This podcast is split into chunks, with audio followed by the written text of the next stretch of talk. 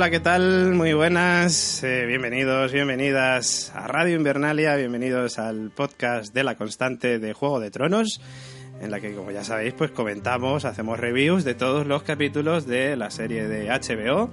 eh, que lo que bueno pues que no ve nadie básicamente ya sabéis eh, y si no lo sabéis os lo digo que quien os habla es David Mulé y que como siempre pues me acompañan todos mis queridos compañeros en primer lugar a la esposa secreta de Meñique, Carolina Fraile. ¿Cómo estamos? Buena, secreta y no tan secreta, que todo el mundo lo sabe ya. Todo el mundo lo sabe. ¿Qué tal? ¿Cómo, ¿Cómo ha sido esa espera para la temporada? ¿Cómo, ¿Cómo ha flipado con la nueva temporada? En fin, bueno, no sé, ¿cómo, cómo lo has vivido? Pues estoy bien, a ver, estoy bien a medias, ¿no? Porque yo no quería que nadie me hiciera spoiler de Juego de Tronos y porque yo quería ver el capítulo, estaba diciendo, "Jo, quiero ver el capítulo, tal. Y cuando he terminado de ver el capítulo, pues me ha dado por buscar un, un par de, de cosillas sobre algún personaje que ha aparecido, ¿no? Y pues no sé cómo cojones he acabado en una web que me ha dado por leerme la entera y, y nada, y era todo lo que contaban en Reddit de los spoilers, pues me lo trago entero. la Virgen Santa. Así que, de no querer hacerme spoilers, me he hecho spoilers de la temporada entera. Pero no os pasa nada porque no voy a decir nada ni voy a contar nada. Para que todos viváis la serie como debe de ser y no como lo, lo hago yo, que soy tonta. Madre mía, por Dios, vaya tela, pero ¿cómo te maltratas así a ti misma? Eso pienso yo. Cuando he terminado de leer todo, he dicho, pues ya está, se me ha jodido la temporada entera. Muy bien, guapa. Vaya tela, vaya tela, madre mía. Bueno, tenemos con nosotros, eh, bueno, lo voy a dejar para el último lugar, porque, porque sí, pues es, es, es su momento. Eh, tenemos en segundo lugar también a nuestra compañera Gemma Yats. Hola a todos. ¿Qué tal? ¿Cómo lo has vivido tú?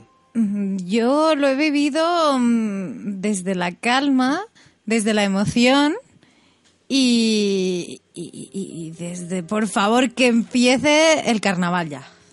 ¿El carnaval? Sí, es como de como los canarios tinerfeños que cuando va a empezar el carnaval están como muy nerviosos y quieren que dure tres años. Pues mm, es un poco la sensación que tengo yo. Muy bien, pues bueno, pues. Eso y, y- y que, que bueno, que es mi primera vez en, en Radio Invernalia FM Es verdad. y, y estoy acojonada, tío. Bueno, si esto es lo mismo que, que la constante que conté. No, no, no, no, no. Pero con O mucha sea, sangre y aquí, muchos o sea, muertos. Sí, la serie sí, pero es como una liga superior. Me siento como si fuera de tercera regional mm, jugando en un equipo de primera. Entonces es un poco así de como de, ay, Ay.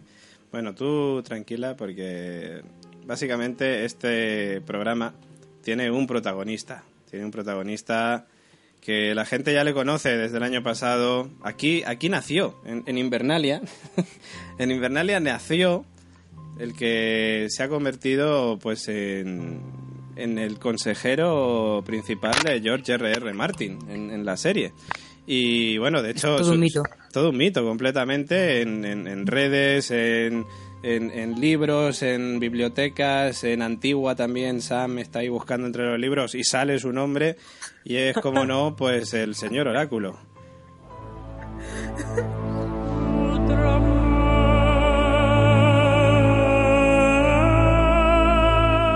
Señor oráculo, muy buenas. Pues muy buenas a todos. Y además, hoy suena como si estuviera en una iglesia, en un lugar, predicando o algo por el estilo. No sé. Yo, predico el Señor de la Luz. Yo desde aquí hago un llamamiento a los oyentes. Pregunta, vosotros opinen, ¿no? Y, y cuenten, a ver, ¿dónde piensan ustedes que está el oráculo ahora mismo? efectivamente, Bueno. efectivamente. Yo com- comenzó el capítulo y digo, perfecto, esto es lo que yo esperaba ver. O sea, comienzo el capítulo, confirmación de que la filtración que yo había leído hace meses era cierta. Bueno, la filtración que, que tú mismo habías hecho, escrito, no, no, básicamente. no, no, porque yo, yo tengo mis fuentes, mis fuentes. Yo luego lo adorno de mitología, pero yo tengo mis fuentes muy terrenales. Eh, y entonces ya te digo, yo sin embargo, yo disfruto igual sabiendo lo que va a ocurrir. O sea, a mí no me importa saber lo que va a ocurrir y o que van a matar a cual o que va a suceder tal o cual cosa, porque yo disfruto igual con el capítulo. Se podría equiparar a alguien que a lo mejor ha leído los libros y está viendo la serie. Bueno, que ahora ya a estas alturas no, me refiero a las primeras temporadas. Ahora no hay libro. Ahora, sí. ahora, el libro todavía no está. Se lo estoy terminando a Martín. Para... sí, sí, que todavía. a ver, cuándo se lo acabas, por cierto. Lo equiparo, a eso. Es decir, no. No sé, por eso a mí los spoilers, a mí el saber, ah, pues mira, qué bien, pues ser. ¿Qué más me da saber eso antes o después? no tengo por qué asociarlo con imagen. Yo disfruto, por una parte, con, con la historia y por otra con la imagen. Si, si conozco antes la historia que la imagen que se me va a mostrar en la serie, no, pues no tengo ningún problema. es decir, yo de hecho tengo ahora mismo puesto el capítulo aquí de fondo. Revisionando, revisionando. Claro. Ahí estamos, ahí estamos. Bueno. Y bueno, ya te digo, eh, lo que yo destacaría es precisamente eso, que por lo menos en este primer capítulo se han confirmado que muchas de los de esas filtraciones que hubo hace meses pues eran ciertas y a lo largo ya del segundo y demás se confirma más pues ya tendremos que asumir prácticamente que, que todo lo que hubo de filtración de temporada capítulo por capítulo pues, es probable que sea cierto ahora lo interesante es que nos sorprendan con cosas que no, no aparecieron en esa filtración pues sí, sí, sí. Bueno, yo de todas maneras, si algún oyente se ha pensado lo de, ostras, no sé qué hacer, si mirarme las filtraciones, ¿no? Que igual, que igual son teorías y no es verdad y tal, pues bueno, pues ahí tenéis el dato del señor Oráculo que de momento se están cumpliendo las profecías, como quien dice. Así que tener cuidado, llevad mucho cuidado porque hay spoilers por ahí y hay que... La noche se oscura y alberga spoilers, ya lo dice el lema de la constante, o sea que hay que tener mucho cuidado. Bueno, hoy vamos a comentar, como ya sabéis, os podéis imaginar, el capítulo 1 de la séptima temporada, el estreno de la séptima temporada llamado Roca Dragón, eh, capítulo emitido este pasado domingo 16 de julio en HBO, en HBO Estados Unidos, con 10 millones 105 mil espectadores, siendo eh, lo más visto de las eh, cadenas de cable y además, pues evidentemente, pues eh, como decían en las noticias hace poquito, eh, es el estreno más grande eh, en cuanto a espectadores de Juego de Tronos. O sea que, bueno, han entrado pisando fuerte. Y eso que había gente que decía, no sé yo, en verano si funcionará, tal. No Joder, que si funcionará, madre mía, que casi que es mejor al final que los traen en verano. o sea que, que bueno. Eh, no sé, no estoy seguro si ha llegado a superar ya a Los Soprano, que era la emisión más vista en, en HBO, en la historia de HBO. No estoy seguro, no, no recuerdo bien porque lo he leído antes y no sé si está la ha superado o están ahí ahí cerquita más o menos. Así que bueno, eh, es bastante importante porque hay que recordar que cuando Los Soprano emitía HBO no había tantas cadenas de cable, no había tal. Entonces, bueno, pues eh, esto es muy guay, ¿no? A mayor competencia y y luego, de, la misma manera que funcionan en, Gran Bretaña, eh, sumando ovejas, borrachos, irlandeses y demás. En Conte de Tardis lo decimos mucho. Lo que decimos en Conte de Tardis con las contabilizaciones de Doctor Who. Aquí, sumando la gente que lo vio por Variety y HBO Go, un poco después han alcanzado los 16,1 millones. Eso es, 16,1 millones unos cuantos, unos cuantos a los que hay que sumar pues todos los que lo habrán visto de manera legal, que eso también ocurrirá en Estados Unidos. ¿Y, los españoles que no lo vieron? Y los españoles que no lo vieron, bueno, sí lo vieron, los españoles. Pero lo que pasa es que, claro, no lo cuentan en Estados Unidos. Pues si tiene que contar a todo el mundo, se lían ahí. Deberían de contarlo. Claro, si lo cuentan sería la leche. Bueno, en España lo pudimos ver pues eh, en eh, riguroso directo, o sea, en emisión simultánea con Estados Unidos, el propio, la propia madrugada del domingo al lunes, eh, del 16 al 17 de julio en Movistar eh, Extra y en HBO, eh, en la plataforma de HBO. Nosotros estuvimos, por cierto, en la premiere, en el estreno que organizó HBO aquí en Madrid, en los cines Callao. Y hay que decir que nos trataron muy bien, que estuvimos muchas horas allí, pero no, no, nos dejaron morirnos de hambre. ¿eh? Esto importante. tú cuando llegabas al sitio dices, ostras, son las nueve y media de la noche, tengo que estar aquí hasta las cuatro de la madrugada, ¿qué me deparará todo esto? Total, que llegas, te, te, acogen súper bien con un decorado muy guay de por expand y, y, gelificado y todo el rollo. Y, una vez dentro de la sala tenías tu, tu bolsica con una caja de palomitas de HBO, además. Sí, sí. Y una bolsica donde había pues un bocata, fruta, un Kit Kat, eh, patatucas, agua, mm, constantemente. Luego estuvieron repartiendo palomitas, agua y demás. Así que la verdad es que la espera no fue desesperante. Sí. Y, y había muchísima gente. Había mucha, mucha, mucha gente. Estaba abarrotada la, la sala y había varias salas, además. Eso es. Cines Callao eh, emitiéndolo. Y bueno, estuvimos viendo La Batalla de los Bastardos, Vientos de Invierno, eh, la web serie Síndrome Valirio, que realizan los chicos de Malviviendo. Y el estreno, que nos dieron unas pulsericas además que brillaban. Espérate que las voy a buscar. Sí, la verdad eh, fue algo muy chulo.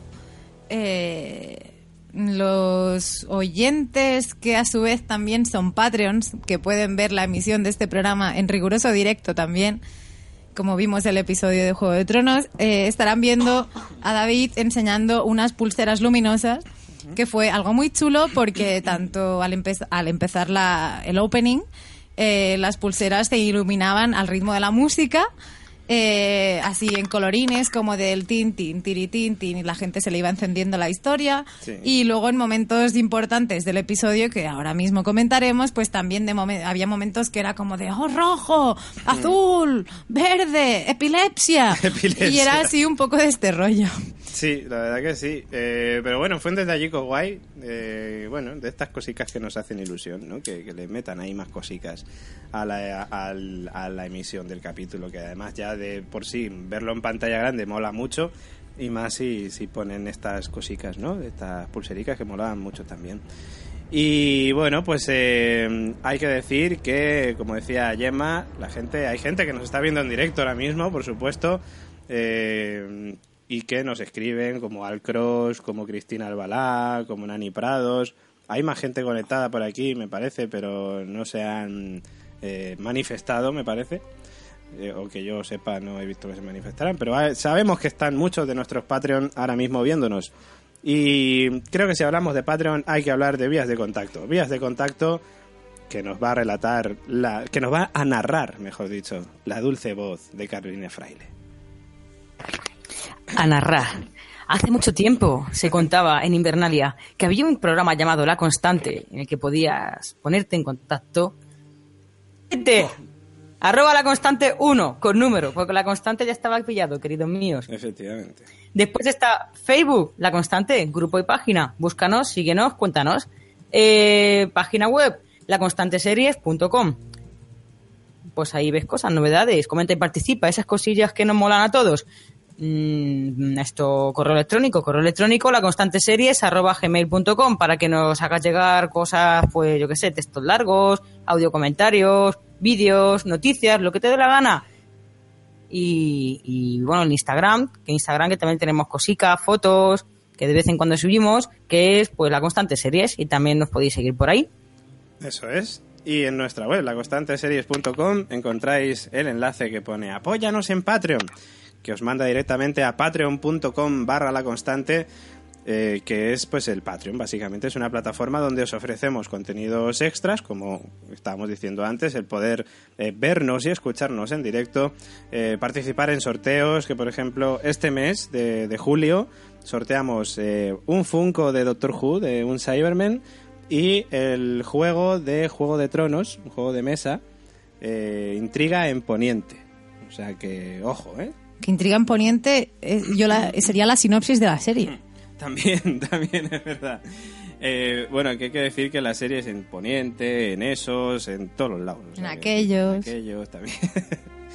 y bueno, esto y un montón de cositas más en eh, patreon.com barra la constante.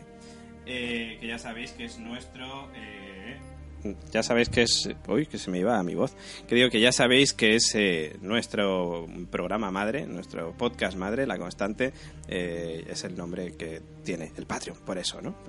En fin, patreon.com barra La Constante. Entrad y vais a flipar porque mola mucho. Hay muchísimas cosas. Y dicho esto, pues yo creo que ya podemos empezar a meternos ya en materia, ¿no? A meternos en faena a comentar este primer eh, capítulo de la séptima temporada. Como siempre hacemos, lo primero, pues preguntamos en líneas generales qué os ha parecido el capítulo. Empezamos por nuestra compañera Carolina Fraile. Pues el capítulo me ha, gustado mucho, me ha parecido un buen capítulo para abrir temporada, un capítulo que te, pone sobre la mesa todas las cartas, ¿no? Te pone te expone todas las tramas y bueno, pues tiene muy buena pinta. Eh, justamente lo que más me ha gustado del capítulo yo creo que ha sido esa primera escena que, que yo creo que para ser primera escena ha sido muy muy fuerte, muy wow. No, no me esperaba un empiezo de capítulo tan, tan fuerte. Yo lo hubiera puesto un poquito más al final, puesto que el resto del capítulo ha habido tramas que, a ver, es lo que he dicho, es un capítulo para abrir tramas y, bueno, a ver, no, tampoco ha sido tan chichoso, ¿no? Para tanta chicha que podía tener. Y yo esa primera escena la hubiera puesto un poco más adelante, pero bueno, me ha parecido muy acertado, te, te empieza a tener pegado al sillón desde el principio. Y, y bueno, pues como esperábamos un final de capítulo, pues que te deja pues con todo el hype, ¿no? Mm. Buen capítulo, buen capítulo para abrir temporada. Salen, yo creo que casi todas las tramas importantes ahora mismo, casi todas se, se- dejan un poco ahí abiertas, en plan para desarrollar eh, durante esta temporada. Y eso pues me gusta mucho, nos han dejado, que yo recuerde, nada ahí en el tintero, que digamos, ay, ¿qué pasa con no sé quién? Así que bien, de- estoy contenta. Señorita Gemma Yats, yo es que dejo al oráculo para el final, porque eh, este podcast recordamos que es suyo, Radio Invernalia es suyo y aquí los, los demás somos pues, pues, pues unos meros colaboradores, unos Sirvientes. sirvientes, efectivamente. Gemma, cuéntanos. Pues mm, decir que hay dos cosas que me han gustado mucho. En primer lugar, como decía, y coincido mucho con Carolina, el inicio del episodio, antes del opening, eh, la escena de Arya me ha parecido sublime. Básicamente porque es una revancha de algo que veníamos viendo desde hace mucho. O sea, de para ella es una revancha de la boda roja. Y, Claro. y me mola un montón que, que haga referencia a ello, pese a que durante toda la serie estamos haciendo referencias al pasado que creo que nin- de, nin- de ninguna forma tan clara nos lo habían mm, hecho un zas en toda la boca. Es como de, os reúno aquí, hace 15 días que nos vimos, cuando estaba Jamie, os vuelvo a reunir y, y os reviento. Y me ha parecido muy guay. Esto en primer lugar. Y la segunda escena que me ha maravillado, tanto a nivel sonido, mm, imagen y todo, es el futuro maestre Sam. Recogiendo, o sea, recogiendo orinales, limpiando letrinas, sirviendo albóndigas, eh, recogiendo libros, mm, recogiendo orinales, limpiando letrinas, mm, sirviendo albóndigas, mm, cogiendo libros. Bueno, albóndigas o cosas raras. digamos. Quise pensar que eran albóndigas del pasado, de la época de, de la era de Poniente, Pasadas- ¿sabes? Pasadas igual estaban. Sí, Es que, pero... tío, llegó, llegó un momento que no sabes si lo que está poniendo, si lo que está poniendo en el plato es parte de, de- de la la cosa de la misma. letrina o no, tío. Llega un A mí me no pasó, a mí me pasó también, ¿eh? De hecho, está hecho acaso hecho para confundir, para que no sepas bien qué es lo de entrada o lo de salida. Claro, efectivamente, o sea, la, la, es un resumen muy chulo de la experiencia como maestre en prácticas es una mierda. Literalmente. Entonces me pareció muy guay y me pareció una escena más de, de cine europeo. O sea, de hecho salí de- del estreno pensando, Dios, es que es una escena de Amélie. Me pareció un, algo que, que también hasta ahora era como muy narrativo todo y en este caso el bucle este me pareció una muy buena manera de, de contar qué narices está haciendo Samaí. Y, y así a rasgos generales yo creo que, que lo que más me ha gustado es Sam. También la conversación que tiene con el supermaestre. eh, no sé, yo creo que en- está guay porque lo teníamos ahí de camino a, con la biblioteca de, oh, cariño, mira cuántos libros. No, mujeres y niños no, que os follen. Y, y luego de repente es como de, esto va a molar. Yo creo que va a descubrir algo muy chulo que hará avanzar la serie. Así que el resto mm, os lo dejo a vosotros. Yo me guardo algunos comentarios para luego, que, es para desarrollar muchas cosas. Por cierto, hay que decir que para los que nos escucháis eh, en el hemisferio norte, eh, ya lo sabéis, pero para los que nos escucháis en el hemisferio sur, a vosotros sí que os ha llegado Winter is here, o sea, Winter está ahí, a vosotros, pero aquí estamos a 40 grados ahora mismo, asados de calor, con lo cual lo del el invierno nos cuesta de creer un poco por aquí, aquí por lo menos en Madrid. Señor Oráculo, cuéntenos, ¿qué le ha parecido? Bueno, yo lo que tengo que decir es que tengo aire acondicionado. Qué suerte tiene. ¿Cómo? Bueno, es que, es que ahí veis, veis es lo que decía. Este es el podcast del señor Oráculo y el resto somos unos meros sirvientes. A ver, en la ciudadela tienen aire acondicionado. En la ciudadela tienen aire acondicionado. Bueno, eh, yo me quedo con Carol. Es un capítulo para poner en, en situación y lo hace mm, muy bien. Y si tengo, me voy a quedar con dos escenas. Una, por supuesto, la de Aria, esa venganza de la boda roja, que por fin ha, llegado. La estábamos esperando con ansias, creo yo. Y, y quizá, hombre, es muy interesante también lo que comentaba Gemma, cómo han jugado con eso de que al final no sabía si lo que estaba poniendo era el plato o era el orinal. Porque es iguales prácticamente.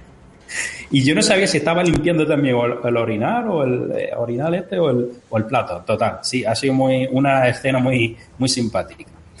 Pero me quedaría también con la escena final, de cuando Daenerys llega por fin, después de todas las temporadas que no hemos visto hasta ahora, a su tierra y la toca. Y son escenas muy chidas que me parece que están grabadas en el País Vasco. Sí, Eh, en Navarra. donde se nos muestra por el, el castillo de, de Rocadragón.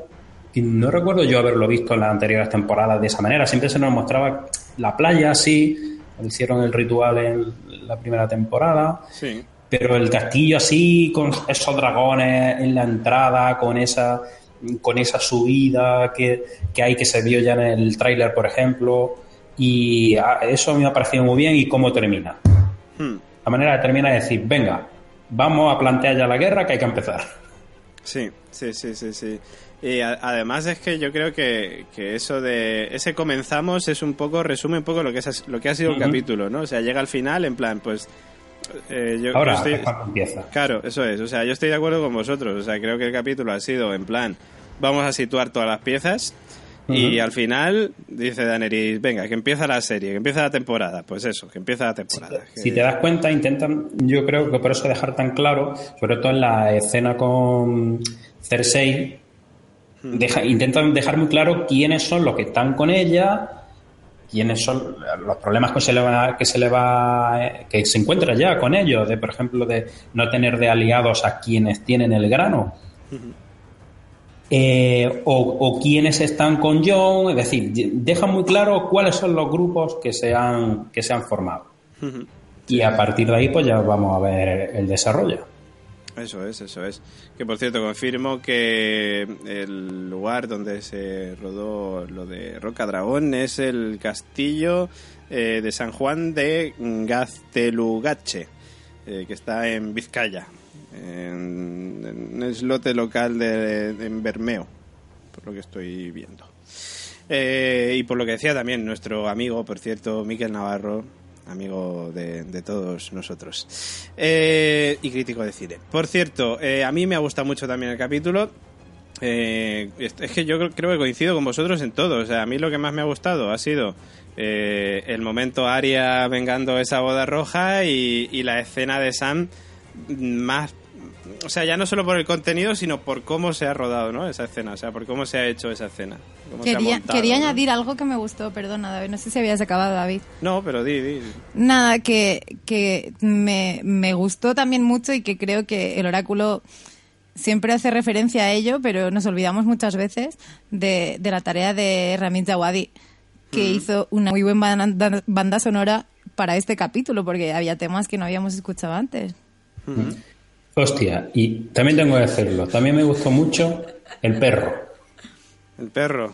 Estuvo El bien. perro ahí, en todo su esplendor, ahí un, un tío llano que, que no se cree nada, pero ahí, venga, se encuentran unos muertos, esto los entierro yo porque no se merecen estar ahí como están. O sea, Sí, sí, sí. Tío legal.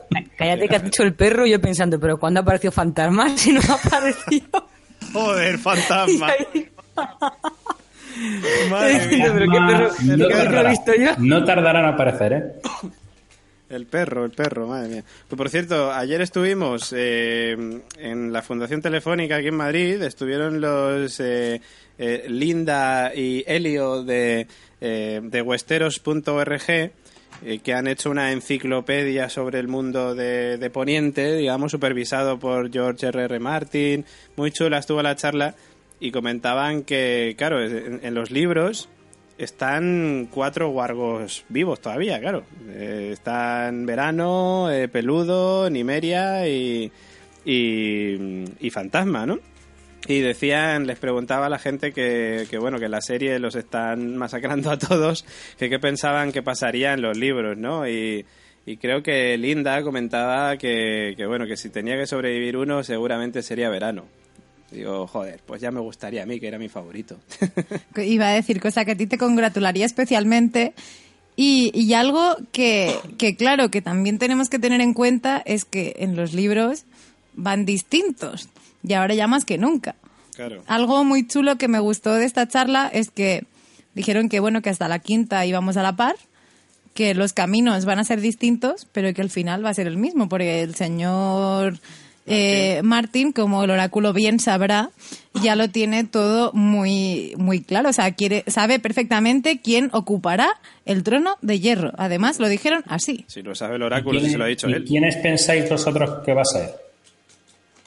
¿Que ¿Quién va a ocupar el trono ¿Quién? de hierro? O sea, vamos, que quién va a ganar la- el juego de tronos, básicamente. Tal Pues, cual. Sí. Pues yo creo que, que va a ser eh, Fantasma, el lobo. El rey de la noche. el rey de la noche. Eh, yo es que no lo sé. Mira, pues es una buena pregunta. ¿Quién pensáis vosotros? Y me lo voy pensando yo. El cabrón. rey de la noche entrando en, en la sala del trono al ritmo de, del despacito. al ritmo de la noche. del ritmo de la noche. Pues yo tengo muy claro quién me gustaría que fuera la mano del rey, independientemente de quién sea el rey. Ya, no, pero ha preguntado otra cosa el señor Oráculo, que es quién creemos que se va a sentar en el trono de hierro. Bueno, yo me voy acercando, es como el companion, o sea, igual que, cuan- que pasaba con Doctor Who, es como de todo el mundo centrando en Doctor Who y, na- y nadie se acuerda del companion. Pues lo mismo, de quién va a ser la mano del rey. Para mí, por favor, que sea... tin, tin, tin, que sea un Lannister, un mini Lannister. Pues a mí me gustaría el rey de la noche, de verdad. Pues mira, Nada que no me mira, lo harías. De repente, un giro, los- un giro los- guion que te cagas. Pues ya ves. Los estudiosos, los estudiosos han reducido a tres las posibilidades: Daenerys, Jon y Tyrion. ¡Toma! Perdón. Dios mío mi vida. Bueno, yo, Un Lannister chiquitín, ¿no? yo creo que yo es que creo que si fuera Daenerys, que por cierto la gente está diciendo empezar a comentar el capítulo ya, bueno, pero es que comentamos todo lo que es la serie, aquí estamos. Mira, Venimos mira, de un año sin- de un año sin, sin sin temporada. serie, dejarnos un poquito. Que yo creo que yo creo que va a ser Jon. ¿Tú crees que va a ser John? Yo es que te iba a decir, creo que va a ser digo, Jon. porque, Ya. porque fuera, que protagonista. Daenerys sería muy obvio, ¿no? Jon, pues, sí, es que es obvio, es obvio que es el protagonista de, de los libros y de, y de la y de la serie. Y a mí algo, por ejemplo, que he visto, dejar muy claro lo buen rey, y ya me refiero a este capítulo, lo buen rey que, que es Sí. Jon Snow. Sí, sí, sí. Y no creo que sea casual. Luego, por ejemplo, Daenerys, por ejemplo, yo creo que va a morir. Yo también lo creo. Porque, eh, si no acordamos, no recuerdo de la temporada, tuvo una visión en la que ella se ve en la sala del trono, parece que era de, Sí. de la espada. Sí. Eh, eh, con, eh, con su hijo y con Drogo. Entonces no sé si una visión del futuro eh, reuniéndose ellos, digamos, en Claro, el cielo, por así espérate, decirlo. la, la visión era que ella, ah, claro, es que una cosa en los libros que la visión era más amplia y en la serie, en la serie aparecía como en el salón del trono, ahí en Desembarco del Rey, con como digamos la sala como un poco destrozada, ¿no? Sin techo y tal, todo congelado, una cosa así, o con nieve parecía aquello, o ceniza, que también podría ser, ojo. Y luego salía de allí por una puerta, parecía como en el muro, sal- o sea, pasaba del muro y llegaba como a, a una tienda de estas, una tiendecica donde estaba el Caldrogo con su hijo. Y luego yo a Tyrion, yo a Tyrion, no lo sé, pero yo a Tyrion me, me lo imagino, por ejemplo, dando su vida, por ejemplo, por su hermano.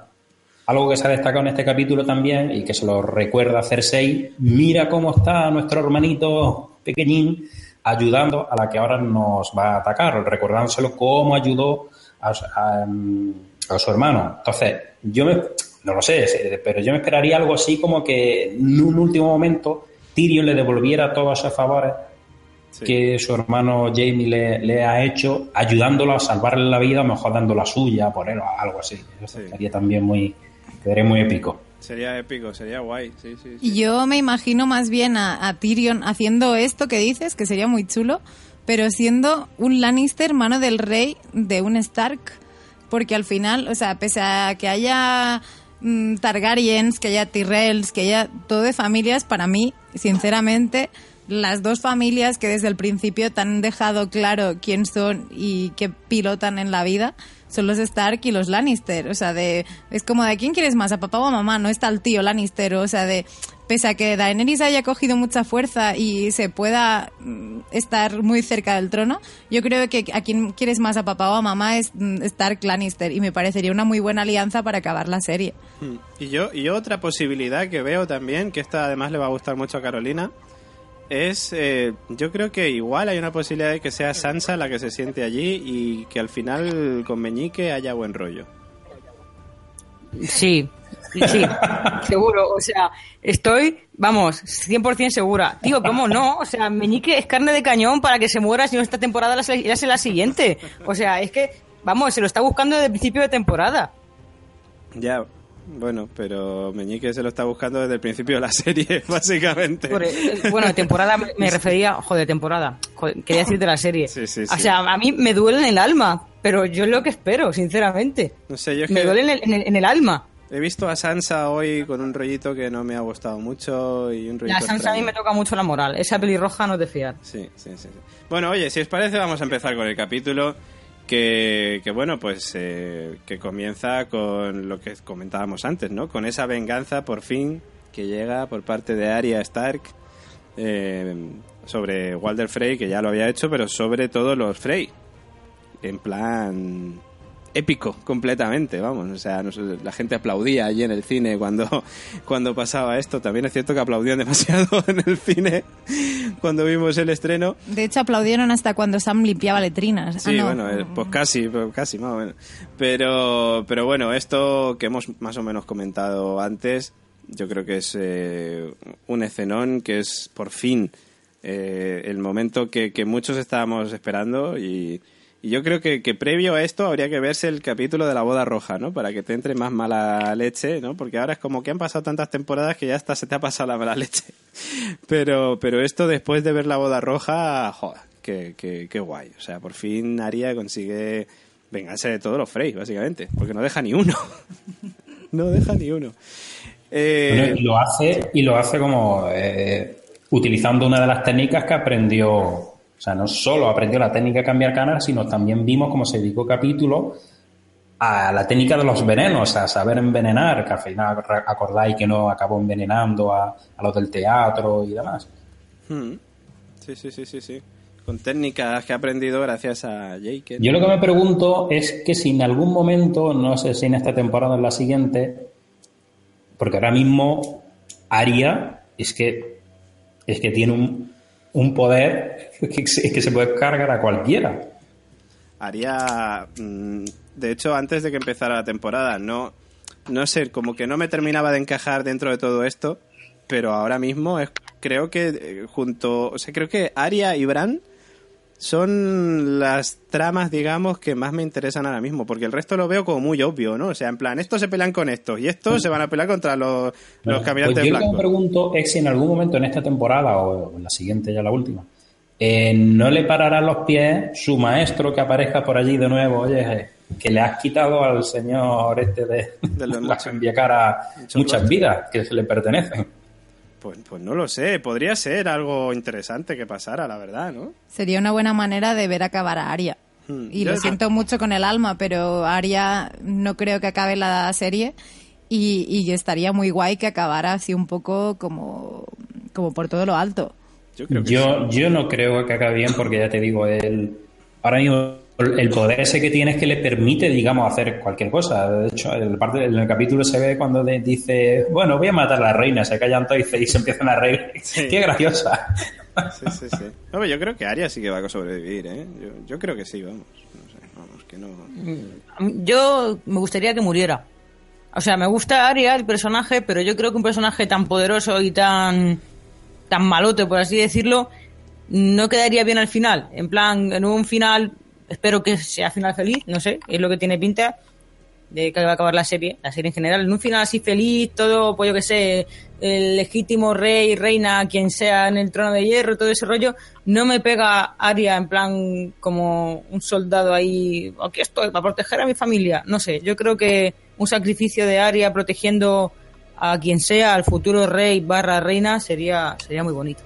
Vale, Martín, y de hecho ayer también en la charla de Westeros.org también lo dijeron, que Su dijo que mujer. el final iba a ser agridulce. Que Arya no la toque. Claro, eso también. Su mujer, la mujer de Martín ha dicho que, que a Arya no la toquen. Y, y bueno, y, y en cuanto a lo del final agridulce, yo lo veo claro, ¿no? No puede ser de otra manera. No puede ser que a todo lo que nos ha acostumbrado Juego de Tronos, al final todos sean florecitas y gente bailando y aquello se adorne, ¿no? Y empiecen ahí a bailar el ritmo de la noche. No lo veo, no lo veo. Entonces, bueno, pues ya veremos. Está claro que personajes a los que queremos mucho posiblemente mueran. Yo espero, toco madera, de que Bran pueda continuar vivo y, y espero mucho de él. O sea, espero mucho, ya independientemente de que sobreviva o no, espero mucho de él, de, de- lo que pueda ofrecer, ¿no? Esos poderes de, de cuervo de tres ojos. Y, y bueno, si os parece, ya enlazamos con lo siguiente, ¿no? Porque lo siguiente es esa visión que tiene Bran de todos los caminantes blancos, con gigantes, incluso niños, todos por allí, caminando hacia allá, que es como, bueno, llevan siete temporadas caminando, a ver si es hora ya de que llegan. Yo lo que no he visto nunca es que se paren a hacer una hoguerica y a Hacen- comer como hacen, honor a su nombre, los caminantes. Por algo son los caminantes. Ya, pero la gente de caminar se cansa. Y luego hacen ahí una hoguerica. O sea, tú ves a, a- a la gente, ves a los mm, soldados andando, de vamos a comer un conejico, vamos a hacer cosas. Y esta gente no para de andar, que tío. son zombies. No, Estos son, Ya, ya, pero- sabes que son como los de The Walking Dead, pero en frío. Claro. Y estos no se cansan, ya Pero, están muertos. pero no ¿de cuándo infinito es el supernorte? Porque claro, yo me imagino el mapa de Poniente con una raya y luego puntos suspensivos. Porque claro, o sea, llevan tanto tiempo caminando que tendrían que haber llegado a Dorne por lo menos ya. Pues más o menos, la verdad que sí, en siete temporadas Oye, te que, da, que ¿eh? lo, mismo, lo mismo están dando vueltas para calentarse. Para calentarse, sí. Yo lo que creo es que les ha dicho Martín, oye, que no lleguéis aún, daros una vueltecica y están haciendo tiempo. Pues será que sí, porque... Yo me acuerdo, yo me acuerdo que no sé si fue, pues sería primera, segunda temporada o algo así, que se ve a mm, leche, no me sale ahora el nombre, el que ha descubierto Sam. el de los libros. Sam, Sam. Sam. Sí, cuando Sam, digamos que se queda ahí en medio de la nieve de repente solo y ve a todos los caminantes que van por ahí avanzando, digamos, ¿no? Ese es el momento, El momento que decía, a efectivamente. que se refiere el señor Oráculo. Que por cierto, ahora ha habido una pequeña ¿Ahora? de Hansao. ¿Ahora? Sí, ha habido una pequeña caída de Hansao, pero creo Vale, que no eh, se- estaba diciendo que en esa primera temporada se ve que ya casi están en el muro, están casi en el muro, y digo yo, que era además final de temporada, y ya digo, ya para la siguiente temporada ya están ahí. Sí, Y sí. leche, ya- tenemos, estamos todavía por la que estamos y todavía no han llegado. Sí, y ese fue creo que el final de la segunda temporada, si no me equivoco. Puede ser, ya te digo, a mí me dio la sensación de que ya para la siguiente ya, iba, ya estaban en el Sí, muro. ya, ya se liaba, ya. pues no, pues no, pues seguimos esperando, aunque esta temporada yo creo que ya, en fin, ya va tocando, ya va tocando. Ya toca, ya toca. Ya toca, ya toca. Bueno, pues eso. eh, después de esa visión de Sam, vemos cómo llega al muro y bueno, le recibe Pedro Reyes. ahí. Grandioso. O sea, no puedo... Este señor nunca me acordaré cómo se llama de verdad. Yo tampoco me acuerdo cómo se llama el, el líder de la Guardia de la Noche, vamos. Pedro Reyes. Pedro Reyes. Por cierto, desde Patreon nos decía Alcross, dice que le había gustado mucho tanto la escena inicial como la final, y decía que los caminantes blancos le recuerdan a los aviones cuando no pueden aterrizar. Y es cierto, cuando Torre de Control te está diciendo, oye ya, pues todavía no, Torre de Control nos ha dicho, oye ya. Están esperando pista. Están esperando pista. Bueno, hay que recordar también, David, que supuestamente, eh, además hablamos con ellos en anteriores, de ello en anteriores ocasiones, como supuestamente en el muro, además de ser un muro en sí muy grande, estaba también protegido por algún tipo de magia. Sí. Y entonces te acuerdas que empezamos a teorizar, sí, porque si ahora Bran eh, cruza, pues entonces ya se rompe Se rompe la magia. Se rompe la magia. Nunca mejor dicho. cierto, cierto, cierto.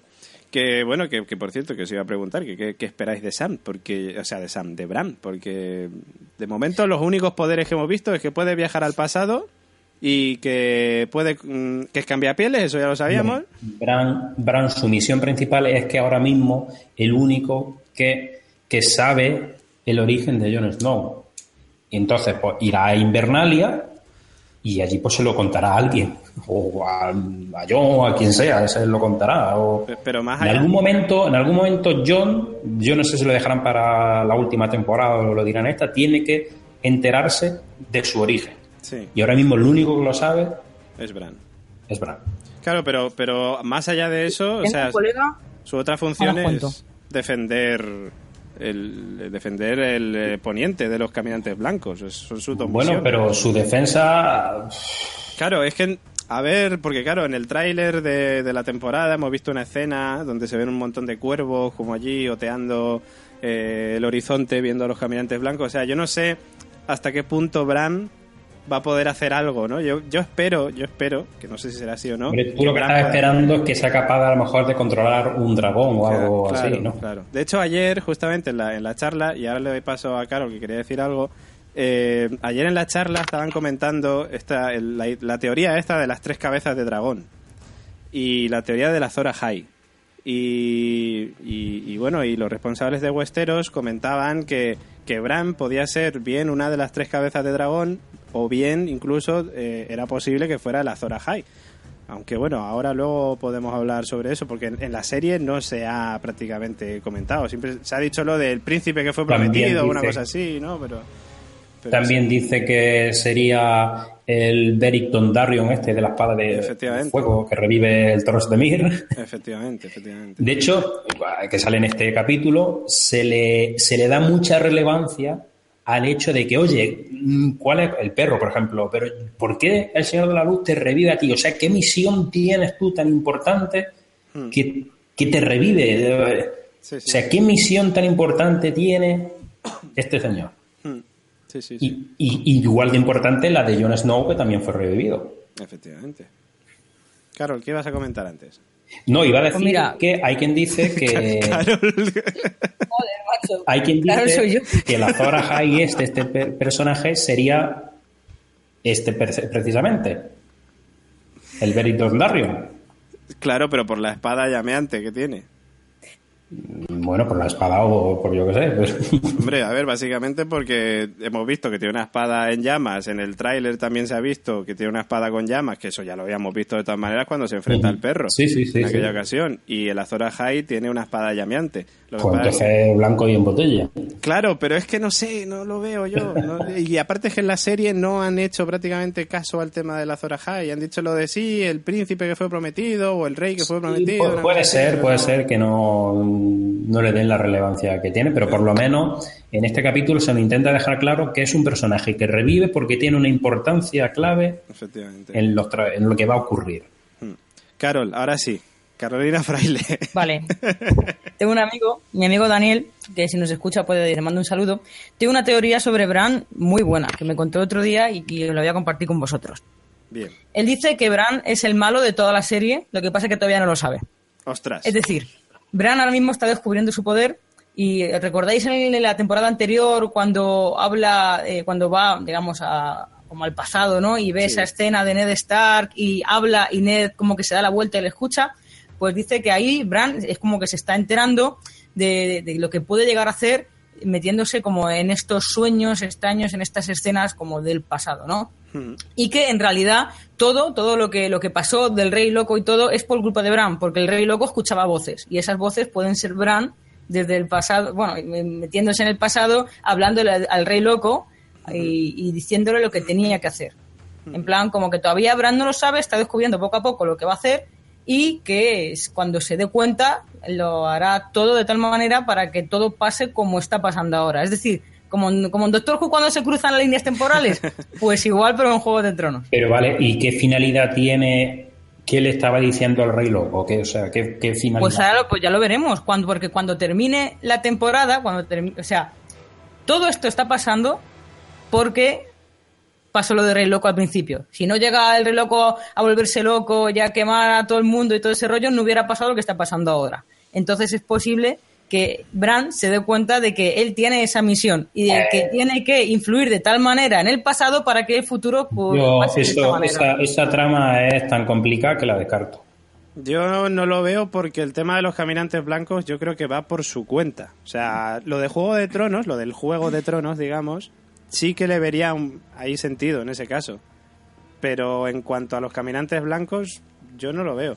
Que, o sea, lo vería en caso de que él, tratando de evitar que pasara eso, precisamente lo propiciara, sin darse cuenta de alguna manera que los caminantes blancos volvieran. Porque hay leyendas de que ya habían estado y tal. Entonces, es decir, que no es la primera vez que, que Poniente se enfrenta a los caminantes blancos. Con lo cual, mm, no sé, no sé. O sea, yo lo veo esa teoría igual que pega más para, para el juego de tronos, es decir, para la guerra de todas las casas y tal por el trono de hierro. Yo, pues un poco como, como tú, David, de la acepto en pinzas y a medias. O sea, creo que sí, que parte de, de la interactua de la interacción que puede mantener él todavía sin controlar mucho la historia puede alterar el pasado, véase el futuro presente, pero eh, no creo que sea tan relevante porque, o sea, me parece que hasta ahora tampoco conocíamos muy bien qué podían hacer, o sea, cuál era la misión de- del cuervo de tres ojos. O sea, hemos visto poquín y no creo que ahora de repente, estando como está la trama ahora, nos metan algo tan tocho como, como Bran haciendo malabares así. No sé, no sé. Yo ya te digo, lo de que pudiera influir en lo del Juego de Tronos, no lo descarto del todo, porque hay una cosa que me chirría mucho, ¿no? Y es que mm, en HBO, bueno, Martin, en fin, toda esta gente, los responsables, digamos, de la serie, se han cansado de decir que en, cuanto a los spin-off, estos que están preparando para Juego de Tronos, no va a haber ninguno sobre la, la rebelión de, de Robert Baratheon. Que me parecería la leche, porque hay mogollón de, de cosas ahí que comentar.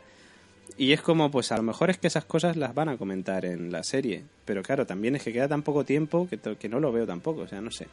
Por cierto, Nani Prados nos dice, desde la emisión en directo, dice, Jon y Daenerys comparten el trono como rey y reina, y Tyrion ya no es que lo haga mano del rey, sino que dice que lo adoptan como hijo.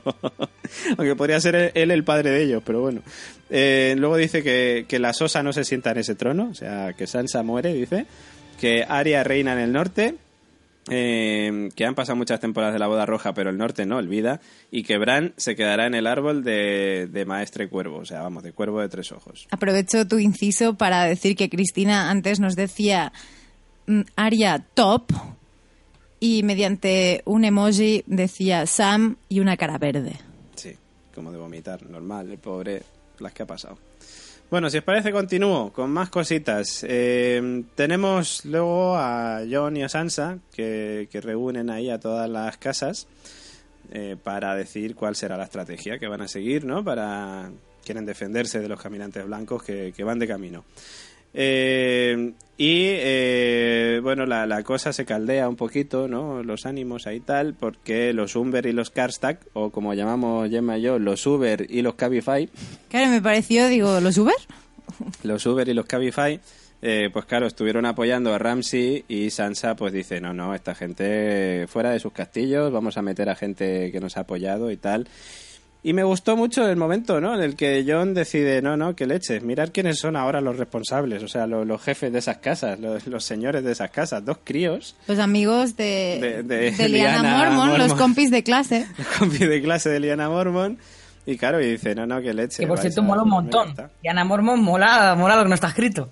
Liana mola mucho, mola mucho. Bueno, eh, básicamente termino diciendo que Ned Amber o Ned Umber y Alice Karstak, Cabify. eh, Cabify, eh, pues acaban jurándole lealtad a, a John y, y os quiero preguntar eh, pues por, por Liana, por Liana Mormon. O sea, ¿pensáis que, que ha dado ya todo lo que tenía que dar? O sea, que lo importante en ella era que consiguiera, digamos, ese apoyo para luchar contra Ramsey, conseguir que John vuelva, que John tenga, digamos, poder en el norte, o pensáis que a lo mejor todavía en estas temporadas que quedan nos va a dar alguna sorpresa? a esta niña la van a dar, la van a dar más papel, pero si es que es la puta ama. Es decir, a lo mejor en los libros no va a tener tanta trascendencia, pero en la serie la gente se está volcando tanto con este personaje que es que mola un montón, o sea, hace un papelón que seguro que le dan seguro que le dan más, más trama y le dan algún, alguna misión de peso. Sí.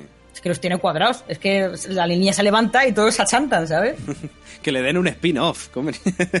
Es que, es que es genial, yo creo que simplemente por eso le van a dar alguna, alguna, no sé, a lo mejor más trama, no lo sé, pero más peso, una escena de peso y más escenas en esta temporada, la vamos a ver seguro. Yo, yo lo espero también, ¿eh? Espero que sí. Yo creo que no. Toma ya. El señor Oráculo ha hablado. ¿Y crees que no? Porque, ¿Por qué no? Es importante. No, porque hay muchas otras tramas que son más importantes que la niña que pone cara de mala leche cada vez que habla. Que tiene un nombre, señor Oráculo, se llama Liana Mormon. Si- Liana Mormon.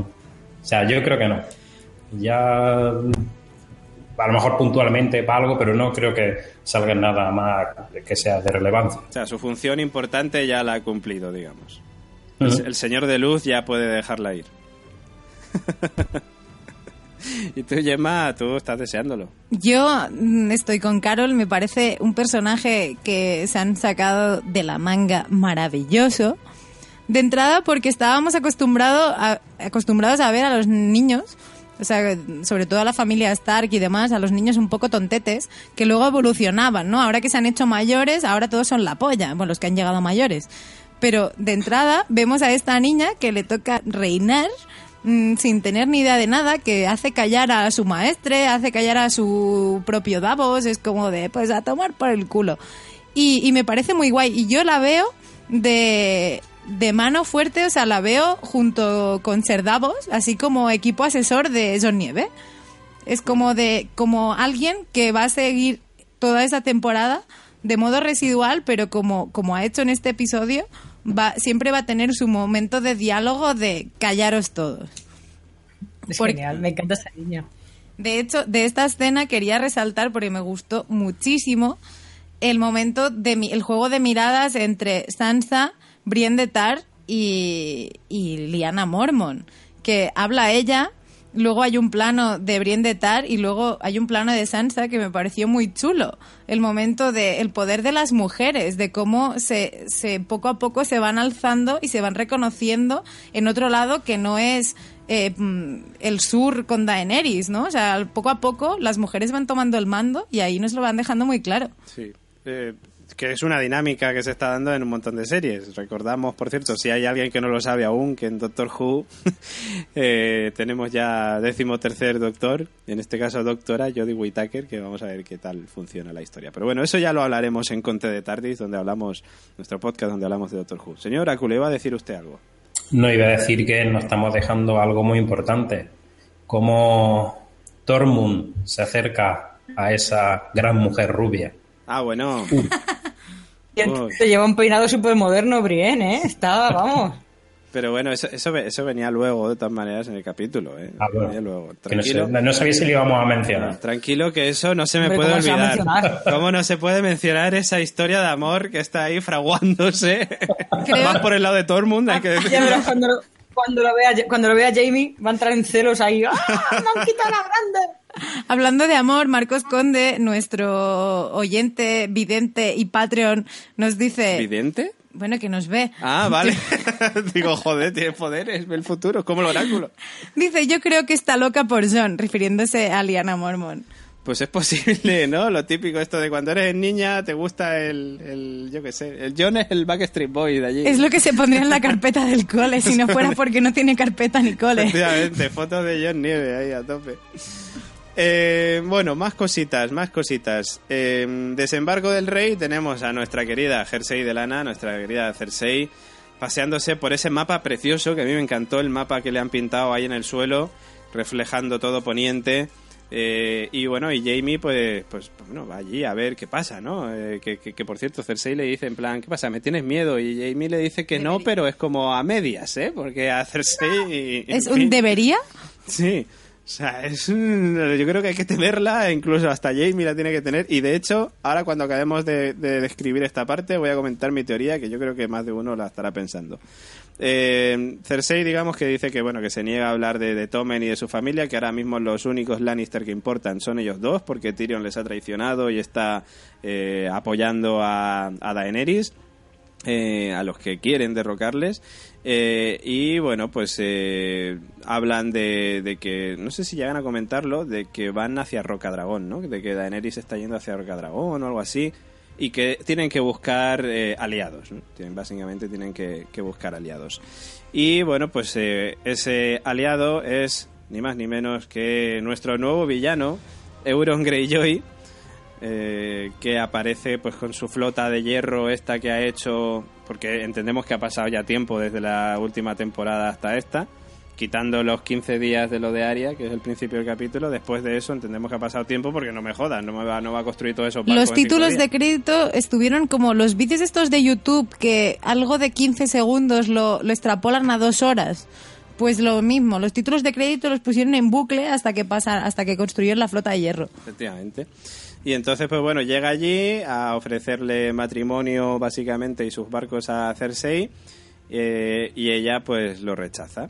Pero bueno, él dice que le va a dar un regalo y ese regalo pues es combatir, entiendo, contra, contra Daenerys, ¿no? Entiendo. Eh, bueno, de, Pero de esto... le rechaza, le rechaza con la boca chica. Porque tiene unas miradas de, hostia, hmm, esas miradas que se echan de, me a hacerte rogar. Porque soy una mujer rubia, fuerte, e independiente. Yo, Carolina, tenía, o sea, venía esperando este momento desde que vi el episodio. Y es como de, ha aparecido un nuevo Negan en esta serie. Porque va con cuero negro, anda un poco ladeado y lleva así una perilla extraña y va de fucker rompechichis. Entonces, mm, ¿cómo lo ves? yo, yo con todos los respetos a, a Euron creo que Negan es Negan, ¿eh? Y no A ver, supera, yo yo hoy, Gemma le ha puesto hoy en el grupo que tenemos la constante y yo he puesto enamoramiento al 20%. Pero Vamos al 20%, vamos a ver cómo se desarrolla la trama y ya a lo mejor va subiendo.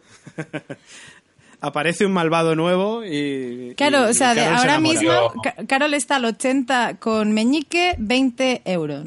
Ahí estamos. Sí, ahora mismo está la cosa ahí ahí. 80-20. Señor Oráculo, ¿qué iba a decir usted? ¿Está enamorado de Euron también? Se nos ha quedado... Eh, no, Vale. iba a decir que, Gracias. Cersei, a Cersei es, Cersei es una estratega y yo creo que para nada le gusta el Euron Greyjoy, para nada, vamos. De hecho, lo usa, lo usa. Oye, no, no, no, yo no me voy a casar contigo. Dame algo a cambio y de ti. Sí. Sí, claro, estoy- como al Euron también le encanta como Cersei, las el Euron- el Euron va lo mismo, que son iguales. Sí, sí, a ver, los dos están ahí por interés, básicamente. Pero yo estoy de acuerdo con el Oráculo. Yo creo que Euron Sí. ahí ya salió perdiendo. Que, la, que Cersei ha sacado lo que quería sacar. Básicamente, no me voy a casar contigo, pero bueno, si me quieres ayudar, pues de puta madre. A ver, ahí el que sale perdiendo, joder, es Jamie. El puto Jamie siempre sale perdiendo. O sea, tiene, está enamorado de su hermana Toloca, que le mete los cuernos con el primero que pasa y el pobre está ahí viendo morir a hijos con una mano tullida y el hombro caído, caído es como de joder.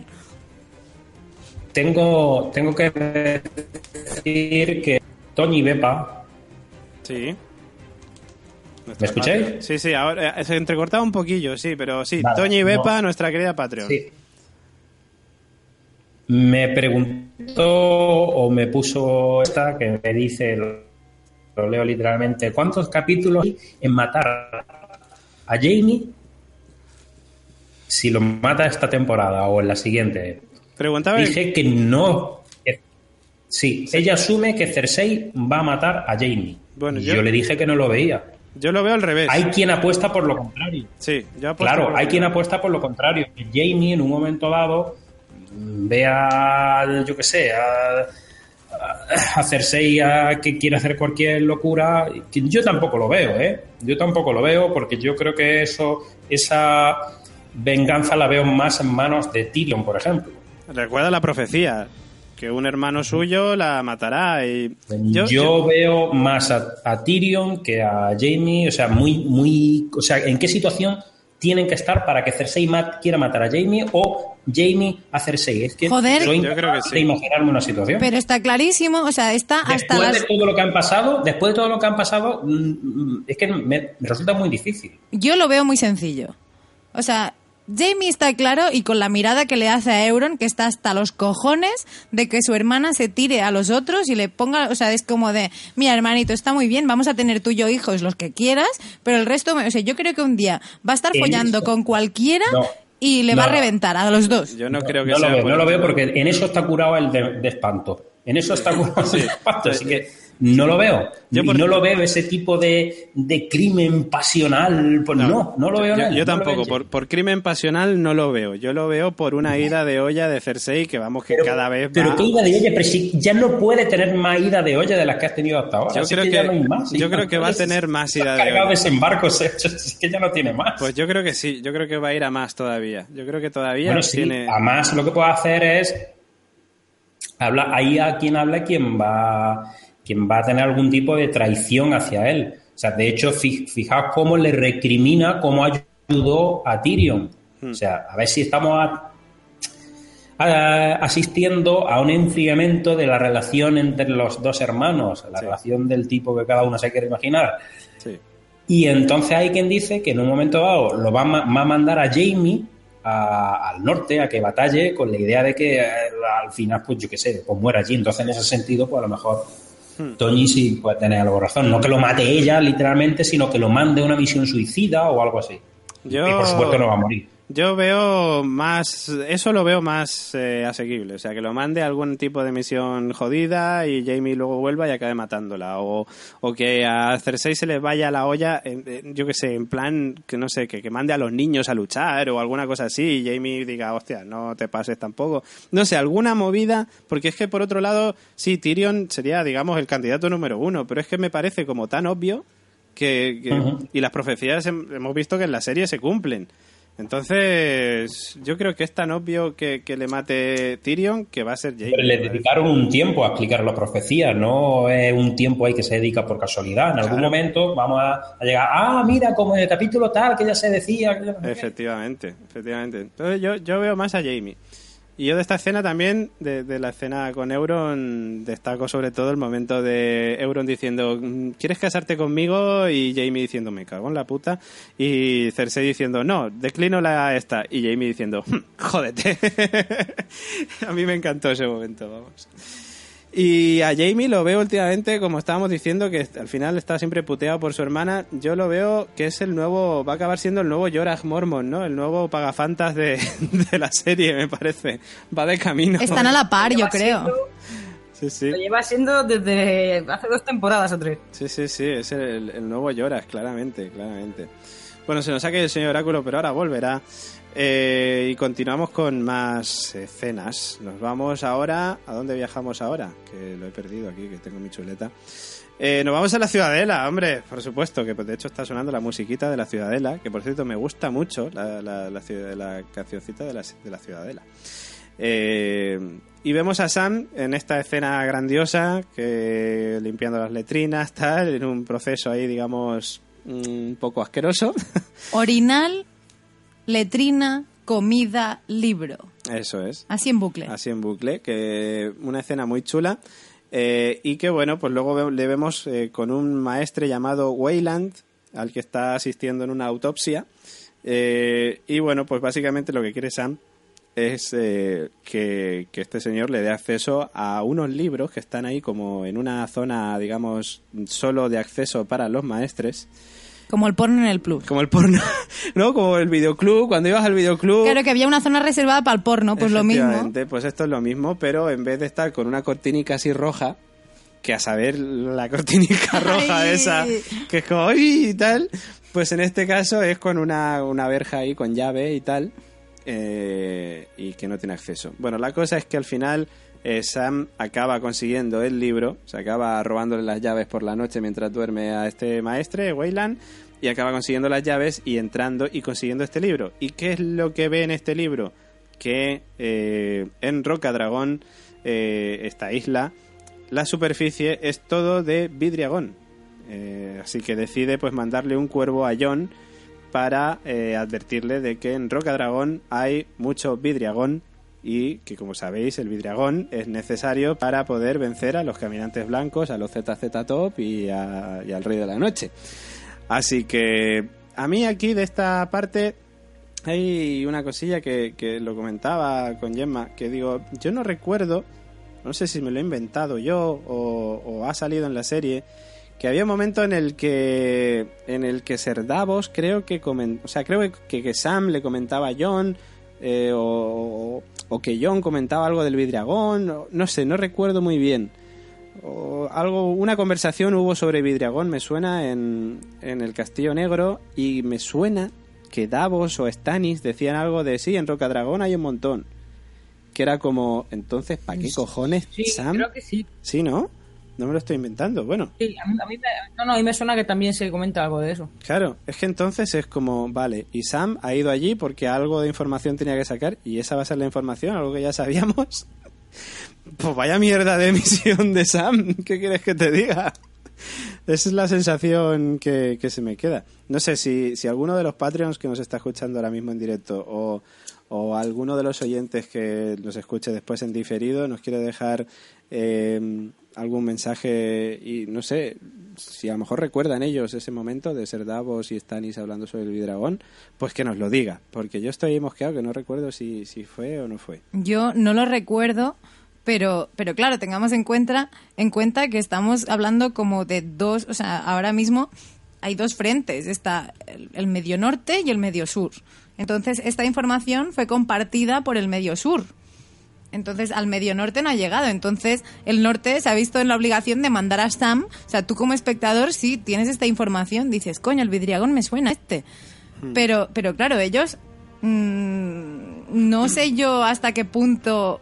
Claro, Sam le tendría que sonar. O sea, y lo lee, dice, oh, sí, vidriagón, ¿qué tal? No sé qué, pero. Y a Davos, que es que Davos está en Rocadragón. O sea, que es como, no sé, ¿qué quieres que te diga? O sea, tenemos que luchar contra los caminantes blancos. Necesitamos Vidriagón. Y coño, y Davos que va a decir, no, hostia, me voy a callar. No, yo, yo veo más, un poco, Sam. yo veo un, pa- un poco más la historia de, de que han mandado a Sam un poco. Es, sabemos que está el rollo vidriagón, pero tiene que haber una alternativa. Y yo creo que a lo que han mandado a Sam es que en tan- entre tanto libro encuentre la alternativa. Porque si no, no tendría sentido. O sea, Sam sa- sabe de eso. Mm, Señor Davos sabe de esto. O sea, parte de la curia de Jon Snow sabe de ello. Entonces entiendo perfectamente que a lo que le han mandado es a por una alternativa. Eh, entiendo, pero de momento lo ha pillado como muy por sorpresa, ¿eh? O sea, Sam lo dice como, ostras, que hay Vidriagón en Rocadragón, qué locura. Que es como si no lo supiera. No sé, espérate, que el señor Oráculo está diciendo algo. mismo, eso habría, eso habría que revisionarlo. Bueno, el señor Oráculo lo sabrá seguro. Estaba diciendo algo, lo que pasa es que lo había silenciado porque se oía ruido de fondo antes. Ya está usted, señor Oráculo. Ah, eh, espera, espera un momento, quito el aire. Está con- es que se, se oían unos ruidos por ahí antes. No sé si eran los susurros Le de- estaban de limpiando la letrina. Yo creo que eran los susurros de Bran no, que se ha metido en su mente. que él mismo menciona que Stannis se lo había dicho, pero él no lo había creído. Que en Rocadragón había mucho vidriagón. Sam dice eso, que Stannis se lo había dicho. Stan en el capítulo dice que Stannis le había dicho que había mucho vidriagón en Rocadragón, pero que él no lo había creído. Ajá. Uy, pues esto se me, se me escapó por completo. Pues cierto, cierto, lo que dice el señor Oráculo. Que, que Stannis se lo había comentado, pero Sam no se lo había creído. Y es como, ¿por qué no se lo cree Sam si Stannis ha estado allí en Rocadragón? que es como, si ha estado allí, leche. Fuente de primera mano. Ya, Pues tío, no. pero yo qué sé. Es que a Stannis le tenían por tonto o algo, ¿sabes? Ya, es que no, no sé, yo no lo entiendo, porque es como... pues, o sea, no sé, la- la- a mí me da la sensación de que la trama de Sam en la Ciudadela, de momento, no tiene sentido. Espero que en el futuro tenga algún tipo de sentido, pero es que ahora mismo es como... Pues nada, pues muy bien, pues ha descubierto algo que ya sabíamos. Estupendo, me parece cojonudo. Gracias, Sam. Gracias, Sara. Gracias, es un gracias, Sara. Es un gracias, Sara, completamente. Y ya te digo, yo, yo apuesto más por la alternativa. Hmm. Hmm. Por qué pone en los libros, o sea, puesto que, como decías, eh, y los libros lo recogen, ellos han estado ahí, o sea, los caminantes no es la primera vez que han llegado. Entonces yo creo que ahí se, se comentará que, que cómo les derrotaron las anteriores veces. Eh, imagino, imagino. Y habrá algo más, espero. Eh, eh, a mí me gustaría, aunque me salga un poco de tema, pero como se, se ha cortado antes cuando quería decirlo, Sí. que digo, se ha cortado cuando quería decir esto, cuando estamos hablando de la relación Cersei, eh, Jaime y demás, y yo abriría otra posibilidad, que es que no es que uno mate al otro ni el otro al uno, sino que mueran los dos, También es posible. juntos, además. También es posible. Es posible. Lo que pasa es que si murieran los dos juntos, ¿qué sería? Por, por culpa de Tyrion en ese caso. No lo sé. O sea, yo básicamente voy a la profecía. O sea, la profecía dice eso y, joder, todas se han cumplido. O sea, que a lo mejor puede ser que luego no y esto sea una movida de otro rollo. Pero, pero no sé, no sé, no sé. Hombre, puede ser, es una posibilidad, ¿eh? Por cierto, Cristina Albalá nos decía, en cuanto a lo de Jamie, decía las caras de Jamie ante los comentarios de Euron con lo de las dos manos, que también molaban. Y, y ahora, pues también nos confirmaba lo de, lo de que Stannis se lo dice a Sam en la biblioteca del Castillo Negro, pero Sam dice en este capítulo que no creyó a Stannis. Joder, pues yo en esta parte no, no lo escuché. Mira que nos hemos visto dos veces el capítulo en inglés y doblado, por supuesto, también. Pues quería escuchar la dulce voz, bueno, dulce, De Carolina Fraile. o fa- em, masculina voz y gran voz de Eduardo Bosch, ¿eh? haciendo de John Nieve, que ya sabéis que nos hace también la intro de La Constante. Bueno, vamos con más cosas. Luego tenemos el momento, como decía el señor Oráculo, donde Brienne de Tart está entrenando con, eh, con Podrick y aparece Tormund allí, que por cierto la distrae y todo, ¿eh? O sea, igual el tío al final, el que la sigue, la consigue.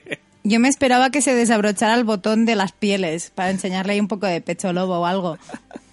Pecho lobo pelirrojo, además, porque a ver, más pelirrojo, ya quisiera doctor, el doctor. Eh, pues eso, y luego vemos eh, a Meñique abordando a Sansa, pero bueno, parece ser que ella lo tiene ahí bastante... O sea, no sé, es que lo, lo de Además- Sansa y Meñique es una relación le, que le yo empieza no... a decir, oye, pero Sansa, ¿qué, qué es lo que te falta? Se, se nota que te falta algo. A, a lo mejor poner un meñique en tu vida. Hmm, sí, pero es que... Ay, ay, ay. Es que se me pasan muchos comentarios a veces por la cabeza, pero creo que no voy a decir ninguno. ¿Os los imagináis? Ay, pájara. Pues sí, también, es que es verdad. Pero es que no sé, yo veo una relación ahí. No sé, es que veo un amor-odio al final. No, no veo que Sansa al final le odie del todo. Porque es como, sí, sí, no, tú aparta, tranquilo, que tal, que ya te tengo aquí controlado y te tengo calado, que ya sé que eres un cabrón.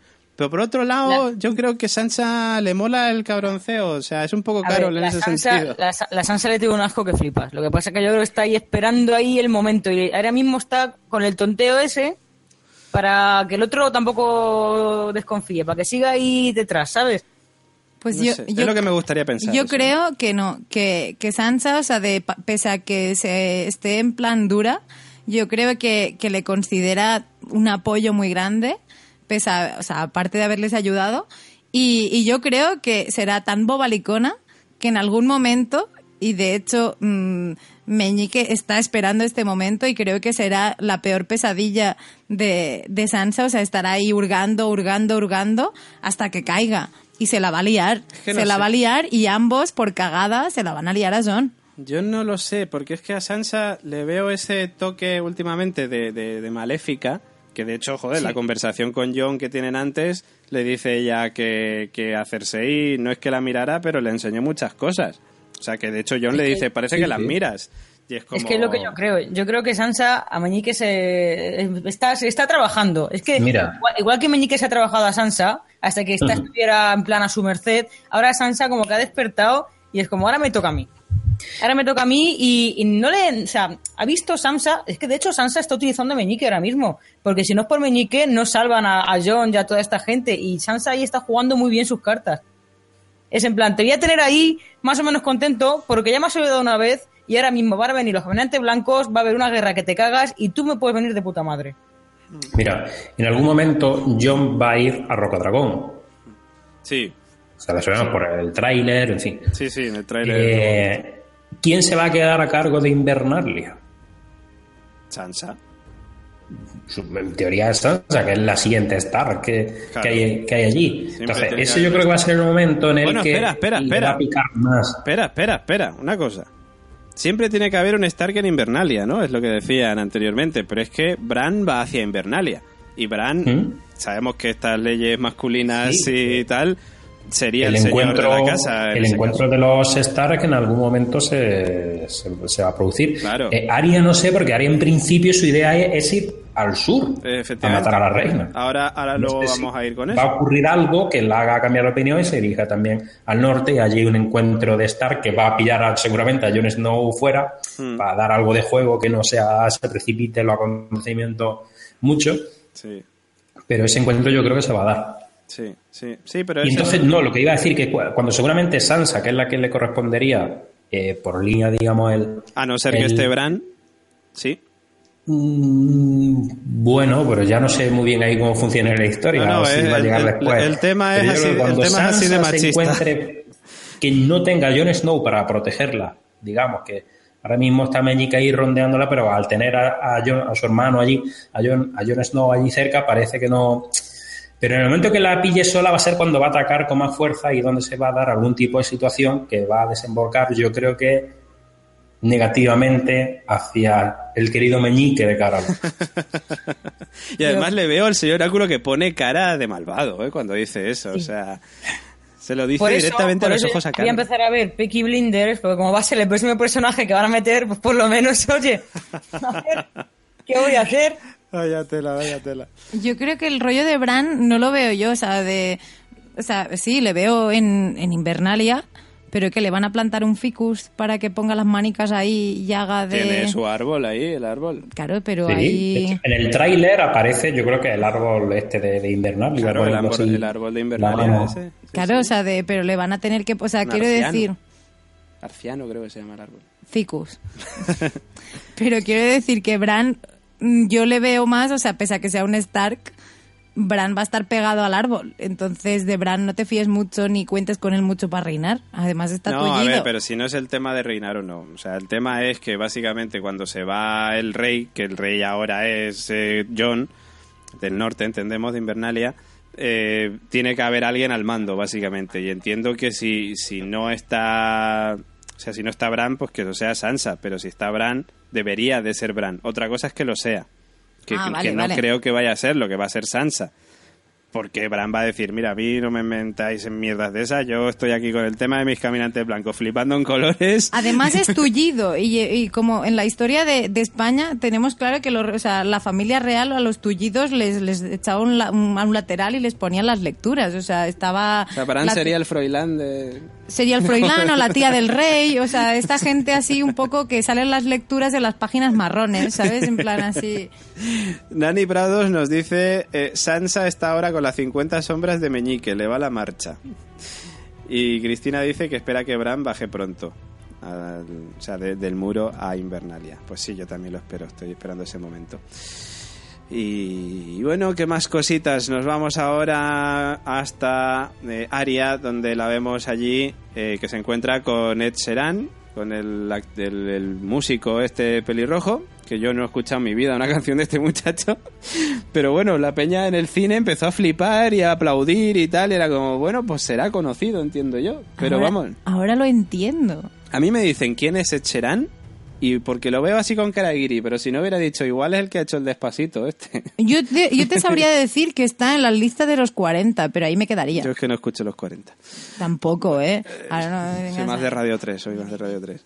Bueno, en Sí, fin. yo me hubiera quedado si hubiera salido el, el Ramín de Yaguá de allí Oh. vestido de... Oh, eso hubiera sido fabuloso. Eso sí que sería un buen cameo. Bueno, en fin, a la gente le gusta mucho y lo respetamos. Ed Sheeran aparece allí, que es uno de los soldados Lannister, que hay muchos soldados Lannister allí. Pero unos soldados Lannister que no hemos visto en nuestra puñetera vida en toda la serie. Unos soldados Lannister que son la leche, que comparten contigo la comida. Ponte De buen rollo, además. Oye, que yo estoy deseando llegar a ver a mi familia y quitarme de historia aquí. Yo esperaba que uno de ellos se liara un porro y le diera una calada a Aria también. De hecho, O a mí, sea, que vamos. a mí me encantó el momento de, de ¿dónde vas? No, para desembarco al rey. Po, este sitio de mugre, gente pobre, sucia, qué puta mierda. Sí, sí, sí. Oye, ¿y qué vas a hacer? Pues matar a la reina. y todo. Con un par, claro que sí, guapi. Sí. Esto, esto para- eh, no lo he dicho al principio, cuando hemos dicho lo de cosas que nos han gustado mucho del capítulo, pero esto me ha gustado mucho del capítulo. O sea, me refiero al hecho de que nos muestren que los Lannister, por más, de por más que sean soldados Lannister, son personas. Y esto va enfocado con un doble mensaje, ¿no? Hacia todo, hacia esos soldados también que, quieren, que tienen que combatir por sus países, pero joder, pero, pero muchos de ellos pues son buena gente también, ¿no? Y están ahí pues porque tienen que estar, no tienen otra opción. Y, estoy, y estoy acojonada porque Aria, digo, que se los carga a todos. sí, yo también lo pensé, digo, ostras, espérate, pues el momento en el que se fija dónde tienen ellos las armas, Hombre, que es como, fí- ostras, fíjate, fíjate que en principio la, yo creo que la idea es infiltrarse como soldado. posible. posible. Entonces, yo creo que la idea que llevaba es o sea, acercarse allí como quien no quiere la cosa, como una niña desvalida. Hoy qué casualidad, me he encontrado unos soldados Lannister por aquí. ¿Me dais un conejito? Bueno, ella no lo pide, se lo ofrecen. Pero para... Y Yo creo que su idea era precisamente esa, como cambiacaras, infiltrarse dentro de los soldados y ya una vez que estén allí en el sur, pues hacer su, su juego. Yo, si el, oratu- el oráculo me permite, cuando vimos esta escena por segunda vez, le, le comenté a David una predicción. Y es que, que supuse que en un futuro se volverían a encontrar otra vez con estos soldados, o sea, pese a que o sea, su objetivo es matar a la reina. La, la reina está eh, en casa de la reina. En desembarco del rey. eh, yo creo que se los va a volver a encontrar y serán un poco problemas. O sea, tendrá yo creo un poco la doble moral de les mato, no les mato, que hago, me caen bien. Sobre todo al que le ofrece el conejito y el vino. Ay, que tenía los ojos así como metidos para que- Sí, y el es que vino y- Precisamente yo creo que lo que se nos ha mostrado es ese dilema. Porque si hubiéramos visto unos soldados, ¡eh, ven aquí, niña! Yo no sé qué. Claramente, venga, se va a cargar a uno, yo no sé qué. Sin embargo, se nos ha mostrado el dilema, si os dais cuenta con todos, oye, qué, qué buena gente que son, le dan esto ahí. O sea, te da cosas ya si, si mata a alguno, decir, joder, Aria, ¿dónde Claro, vas? eso es. Y yo creo que eso va a calar en ella. O sea, va a decir, ostras, es que no, no puedo estar matando aquí a diestro y siniestro y tal. Yo creo que eso, en, en cierta medida, en algo le va a influir. En algo le va a influir. Eh, bueno, eh, esa es la escena, básicamente, no tiene mucho más. Mm, Buen rollo entre los soldados Lannister y fumando porros y tal y pascual. Eh, luego vemos al el perro con Beric Dondarrión y Joaquín Reyes haciendo de toros de Mir, que me encanta. En la constante somos oficialmente fans de Joaquín Reyes haciendo de toros de Mir. Tanto los Reyes aquí, o sea, eh, de Joaquín Reyes y Pedro Reyes, están los dos. Y, y, y todos los reyes que quieren ser reyes, además. También, también. Pues bueno, Felipe se va a sentar en el trono de hierro. Felipe, no lo veo, ¿eh? No lo veo. En plan, Leti, Leti. ¿Quién va a ser la mano del rey? Eh, Froilán. Bueno, pues eso, que los ves ahí cabalgando juntos y tal hacia la cabaña donde estaban los cuerpos del- de un hombre y su hija, que estos son los que se encontraron el perro y Aria temporadas atrás. Que yo estaba pensando, ostras, no me acuerdo qué pasó con esta gente. Yo creo que les robaron o alguna historia. Nada bueno, seguro. Si está el perro de por medias, nada Claro, bueno. es que yo creo que el perro y Aria les robaron o alguna movida, tío, pero no me acuerdo muy bien. Pero bueno, la cosa... De hecho, seguramente... Uy, perdón. No, yo... No, es que yo tampoco lo acordaba. Quizás por eso, quizá el perro estuvo implicado en la muerte y por eso, o sea, a lo mejor se siente culpable por eso y, por- y lo, y lo entierra por esa razón. Que les intentaron saquear seguro porque está el otro dice, bueno, y a lo mejor vamos a entrar, que a lo mejor encontramos algo de comida o cerveza. Y dice, no, cerveza no hay. Claro, claro, o Sí, yo creo que fue algo de eso. Y además no olvidemos que el perro ha cambiado, que desde que está con el, que desde que estuvo con la gente hippie esta, con la gente... Con el señor, con el de- señor miércoles. Con miércoles de American, American Gods. Gods, efectivamente.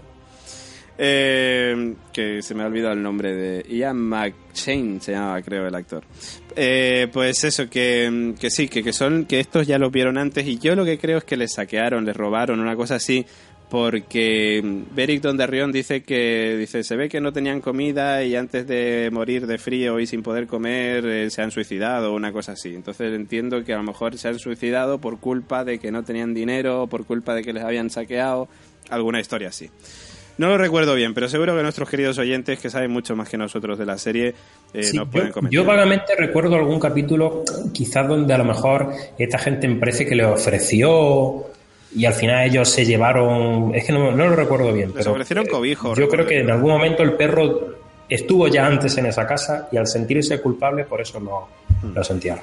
Bueno, para el señor Oráculo y para Martin no son importantes, son unos... Peones. personas- Peones, son peones en esta historia. Yo me, yo me quedo con la llaneza del perro. La llaneza del... esa manera de expresarse. Además, con el doblaje que le han puesto en español, una, de una voz ahí grave. Sí, sí, sí, sí. Bueno, pues eso, que allí vemos al perro que se está quejando de haber acabado en compañía de gente que adora el fuego, que es como me cago en la leche, no podía ser en compañía de otros. Y eh, Don Darrión le dice que si sigue vivo es porque el Señor de Luz tiene planes para él, aunque los desconoce. Y bueno, y aquí es cuando el perro le dice a ¿y por qué leches te revive a ti tantas veces? O sea, ¿qué plan tiene para ti? Claro, Don Darrión dice, pues no tengo ni puñetera idea, pero bueno, me resucita todo el rato. Eh, y bueno, pues le invita a Joaquín Reyes, toros de- haciendo de toros de Mir. Le dice, oye, ponte aquí a mirar las llamicas estas aquí del fuego, que tal, que va a haber unas cositas que te van a aparecer, no sé qué. Y entonces se queda mirando el fuego y ve un ve el muro, dice que ve el muro, eh, que ve una montaña con forma de pico de flecha y entiendo, eh, claro, dice que es donde se junta el mar también con el la mar con montaña. la montaña, sí. O sea, yo, yo entiendo que es Guardaoriente, a, a donde se refiere, que es precisamente donde John ha mandado a Tormund y a los salvajes a defender, porque es el lugar más cercano a Casa Austera, que es la última vez donde vieron a los caminantes blancos. Eso O es. sea, es decir, yo entiendo que ellos ahora se van a marchar hacia Guardaoriente, Guardaoriente del Mar, creo que se llama, algo así, eh, y se van a juntar allí con Tormund y los salvajes para defender de los caminantes. Que oye la fiesta, Tormund, los salvajes, el perro y toda esta gente. Sí, sí, eh, puede ser muy guay ese momento, ¿eh? Yo lo estoy esperando con muchas ganas. Con muchas, muchas ganas. Que claro, bueno, por otro lado dirán, ¿y los salvajes estos que hacen aquí ayudándonos y tal? Le diré, no, es que yo, no sé, tal. todo Claro, yo creo ahí". que, que de hecho luego allí habrá una fusión más, ¿no? Que el perro, Don Darion y demás eh, se unirán a los salvajes, que harán frente común y se unirán al ejército que está esperando construir John a su vez. Claro, claro, es, eh, yo creo que eso es evidente. Además, en el tráiler yo creo que han enfocado ya algunas escenas donde vemos a John peleando contra caminantes y una espada llameante por ahí que llámame loco, Vaya. pero va a ser Periton de Rion, me parece a mí. Llámame loco. Que ahora seguramente alguno diga, no he visto el tráiler de, de la temporada, mierda, me estáis haciendo spoilers. De hecho, hay gente que odia ver los trailers. Ostras, es cierto, es cierto. Bueno, pues nada, pues no, no comentaremos más cosas del tráiler por si acaso. Pues bueno, perdonarnos si, si os ha molestado lo del tema del tráiler. Pero bueno, todo el mundo lo ha visto y si no lo habéis visto, pues lo siento. Eh, bueno, eh, pues eso, a mí de, de esta parte de lo del perro, que, o sea, bueno, la profecía esta o lo que ven las llamas, yo creo que es más o menos eh, claro. Y yo creo que estamos todos de acuerdo en que van a ir hacia allá. Pero vuelvo a sacar lo de Beric Dondarrion. Beric Dondarrion puede ser Azor Ahai. Es que, como en la serie no le han dado pábulo, digamos, al tema de la Azor Ahai y a su espada llameante y tal, me cuesta de creer. Pero claro, en cuanto a los libros, es que lleva una espada llameante. Yo de los Urujai estos, a mí no me preguntéis. Me, ausento mientras debatís porque no tengo ni la más remota idea. Los. No sé, no sé, no sé qué pensáis vosotros, pero mm, yo no, no, no, no sé qué pensar con Beric Dondarrion. Es que me parecería, o sea, me parece un personaje, por lo menos en la serie, lo bastante secundario como para que no tenga, digamos, un papel tan importante, porque entendemos que Azor Ahai es que el que, va, que nos va a liberar de los caminantes blancos, ¿no? Es, es el Salvador, es el Mesías. No sé. Señor Áculo, usted que está haciendo gestos A Jon Snow también lo ha revivido. Sí, pero no tiene una espada llameante. Bueno, eh, vale, muy bien. Claro. No lo sé, no lo sé la relevancia. De, de, de todas maneras, este, este concepto de Azor Ahai, en lo que es la serie de televisión, que yo recuerde, no se ha mencionado nunca. No, yo creo que no. Y Sí, si se ha la serie, de la serie también se, se toma su licencia y no es exactamente igual a los libros, o sea que al, al final quizás un personaje que han metido ahí, venga, la, la Azor Ahai tenía la espada de fuego, pues se la ponemos a este mismo, que tendrá su relevancia. Y- pero simplemente no, esa idea de Azor Ahai de los libros no va a aparecer en la serie. Simplemente será un personaje relevante con una espada llameante que se llamará como se llama y ya está. Pero relevante va a ser desde luego. importante y punto. Sí, sí, una misión importante tiene clarísimo. Eso está clarísimo. Pero yo creo que esa misión va a ser más de ayuda a que, que- que siendo él quien lo va a realizar, creo. Parece Como de ayuda a John, digamos, más que de, de- de que él sea el que realice las acciones. Bueno, eh, luego vemos a Sam otra vez alimentando a enfermos y luego de repente aparece la mano de Yora ahí carcomida por eh, la Soria Gris. Que bueno, entendemos que Yora ha viajado hasta la Ciudadela para tratar de buscar una cura. ¿Y qué pensáis de nuestro querido Pagafantas de, de la serie? Que es un mormon y que mola, por supuesto. Que es primo de Liana, por cierto. Claro, esto lo busqué, ves como ¡Viva los de... mormon! ¡Viva los mormon! ¡Vamos ya! Claro, todos son guays. O sea, está el tío Pagafantas que lo peta mogollón y además es especialico porque tiene cosas que el resto no tienen y que tiene... decir que es especial porque un poco... Mi mamá decía que era No, especial. es especialito porque tiene caspa gris de esta. Soria gris. Y, y luego y luego está su, su prima hermana esta que es una nana cabrona, entonces mola. Sí, sí. Pero bueno, sé, yo, pens- ¿pensáis que se curará? Yo creo que sí. ¿no? Sí. Se curará. Yo creo que sí. Y yo Sí, creo porque que... si, si te han sacado ahí en plan, mira qué mal está, es para que luego aparezca en plan, ¡oh! ¡oh! ¡se curó! Sí. A mí me ha sorprendido, de hecho, que lo sacaran como tan pronto. Porque ha sido- o sea, ha sido muy guay porque nos han situado a todos los personajes, digamos, relevantes en la serie. Creo, que no se me olvida ninguno. Y, y ha sido muy guay, pero no me lo esperaba que, que Yora fuera a salir ya. Yo creo que sí se va a curar a medias, que va a ser como el tío Benjen del sur. Ah, verdad. Que O se va a quedar ahí Medio medio... Sora Gris, medio... Sí, te va a quedar ahí medio medio. Yo creo que se va a El quedar... tío Benjen, el tío Benjen que a lo mejor lo vemos de nuevo. A lo mejor no, lo vamos a ver de nuevo seguro, hombre. Él ha dicho que va a defender a los vivos, porque sabemos está ahí medio convertido en caminante blanco. Y, y él dijo, le dijo a Abraham que iba a, defender a los vivos mientras estuviera así, ¿no? Mientras, mientras él pudiera. O sea que, yo, o sea, estoy convencido de que vamos a ver a, a- a- al señor Manos Frías, ¿no? Como lo llaman en los libros, al tío Benjen, pues ahí peleando con John y con los demás, seguro. ¿Y no os molaría un encuentro Jonas Mormon, tío Benjen? Sería como los dos rarunetes. Mm, Pues, Tío, pueden hacer un sí, club. Pueden hacer un club, sí. El club de los raros. Y Bran también, que es tullido, y, pero se convierte en cosas y tal. Claro, ahí hay una colección de cosas, ahí todo bien. Sí, sí, sí. Y, y- y yo que sé, todo el mundo, tío, y Tyrion y, y todo Dios ahí metido. ¿Cómo mola, no? Sí, totalmente. Podría ser como el freak show, ¿no? O sea, como una cosa así. Varys también, todo esto. Varys que no tiene pene, ni, Claro. ni huevos, creo, tampoco. ¿no? No, no, lo tiene, no tiene nada tiene porque lo usaron para hacer magia. Como- es como Ken. Es como, como Ken, Ken. tiene solo perfil.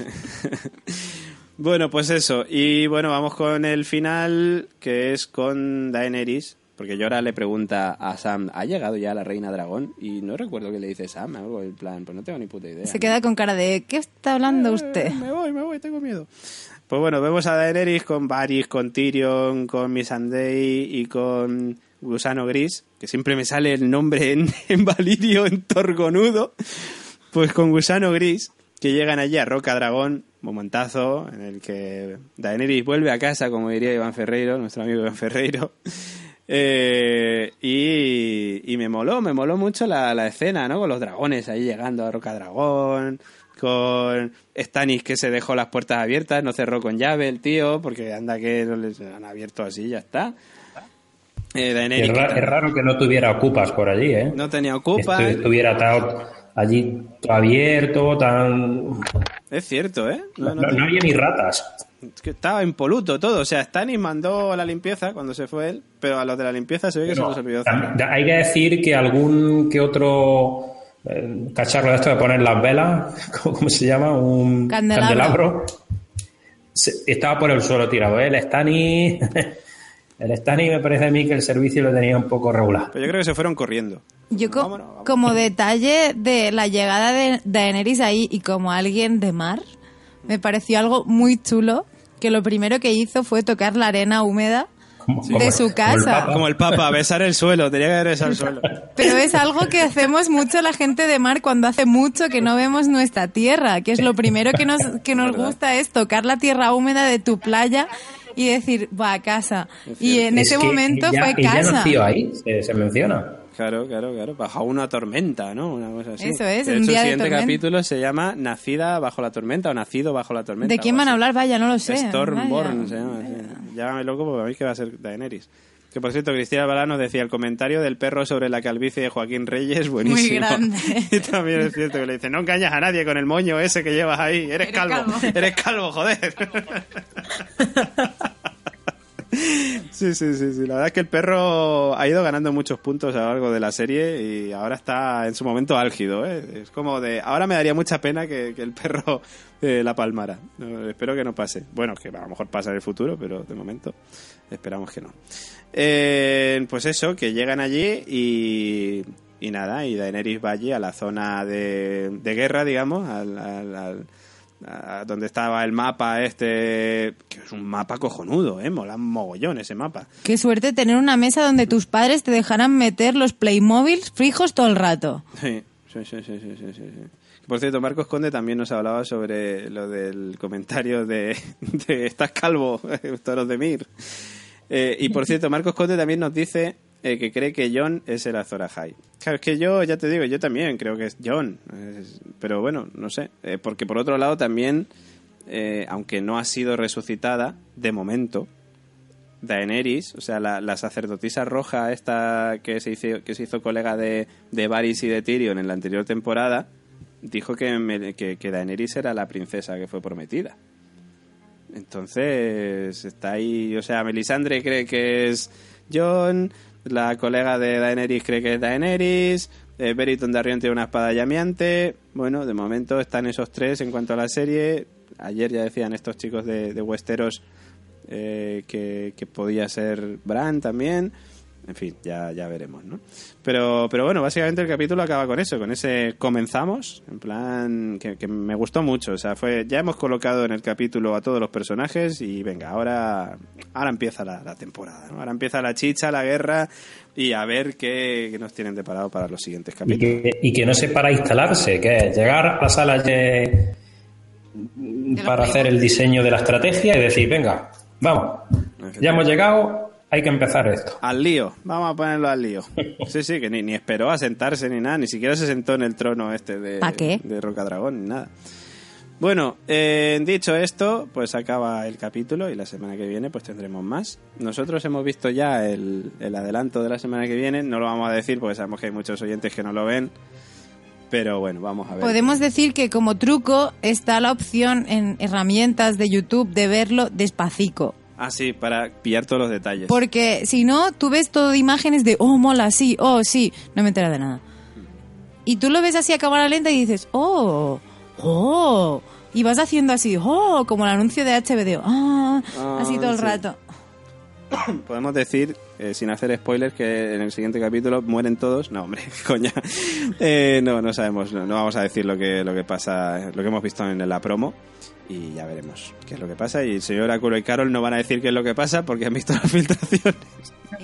Yo, Así de hecho, me llevo mordiendo la lengua mucho tiempo, por eso estoy calladita muchas veces. Tiene que ser complicado además teorizar sabiendo cosas que van a pasar. O sea que, que bueno, que, que os lo agradecemos que, que mantengáis ahí la compostura. No, ten en cuenta que tampoco las filtraciones cuentan mucho, pero no lo cuentan todo.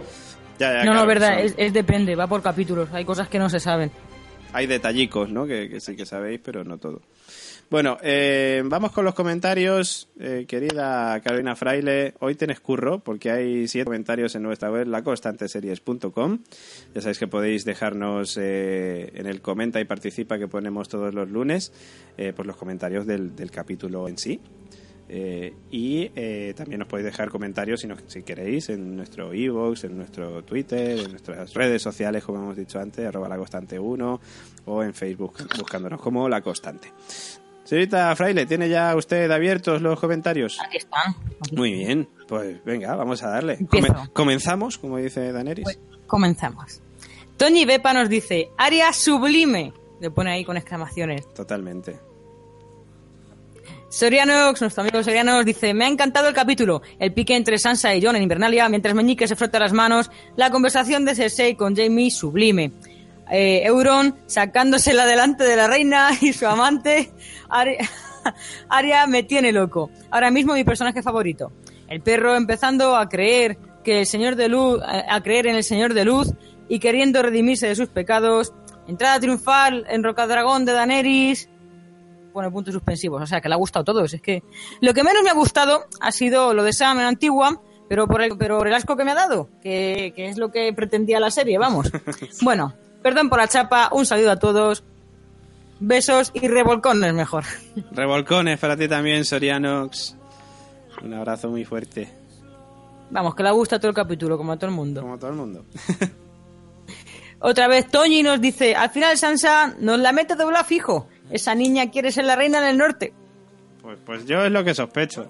Lo The que Queen of the North. The Queen of the North o The Queen of the Seven Kingdoms, incluso. Espérate. Es lo que pienso. Ay, la Sansa. No te fíes de una pelirroja ahí con mala leche. Ojo, ojo. ¿Qué queréis decir con esto? Señorita Gemma. Soy una pelirroja con mala leche, me cago en la hostia.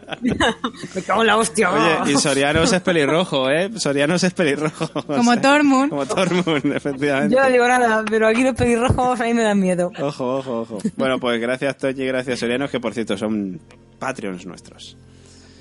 Eso es.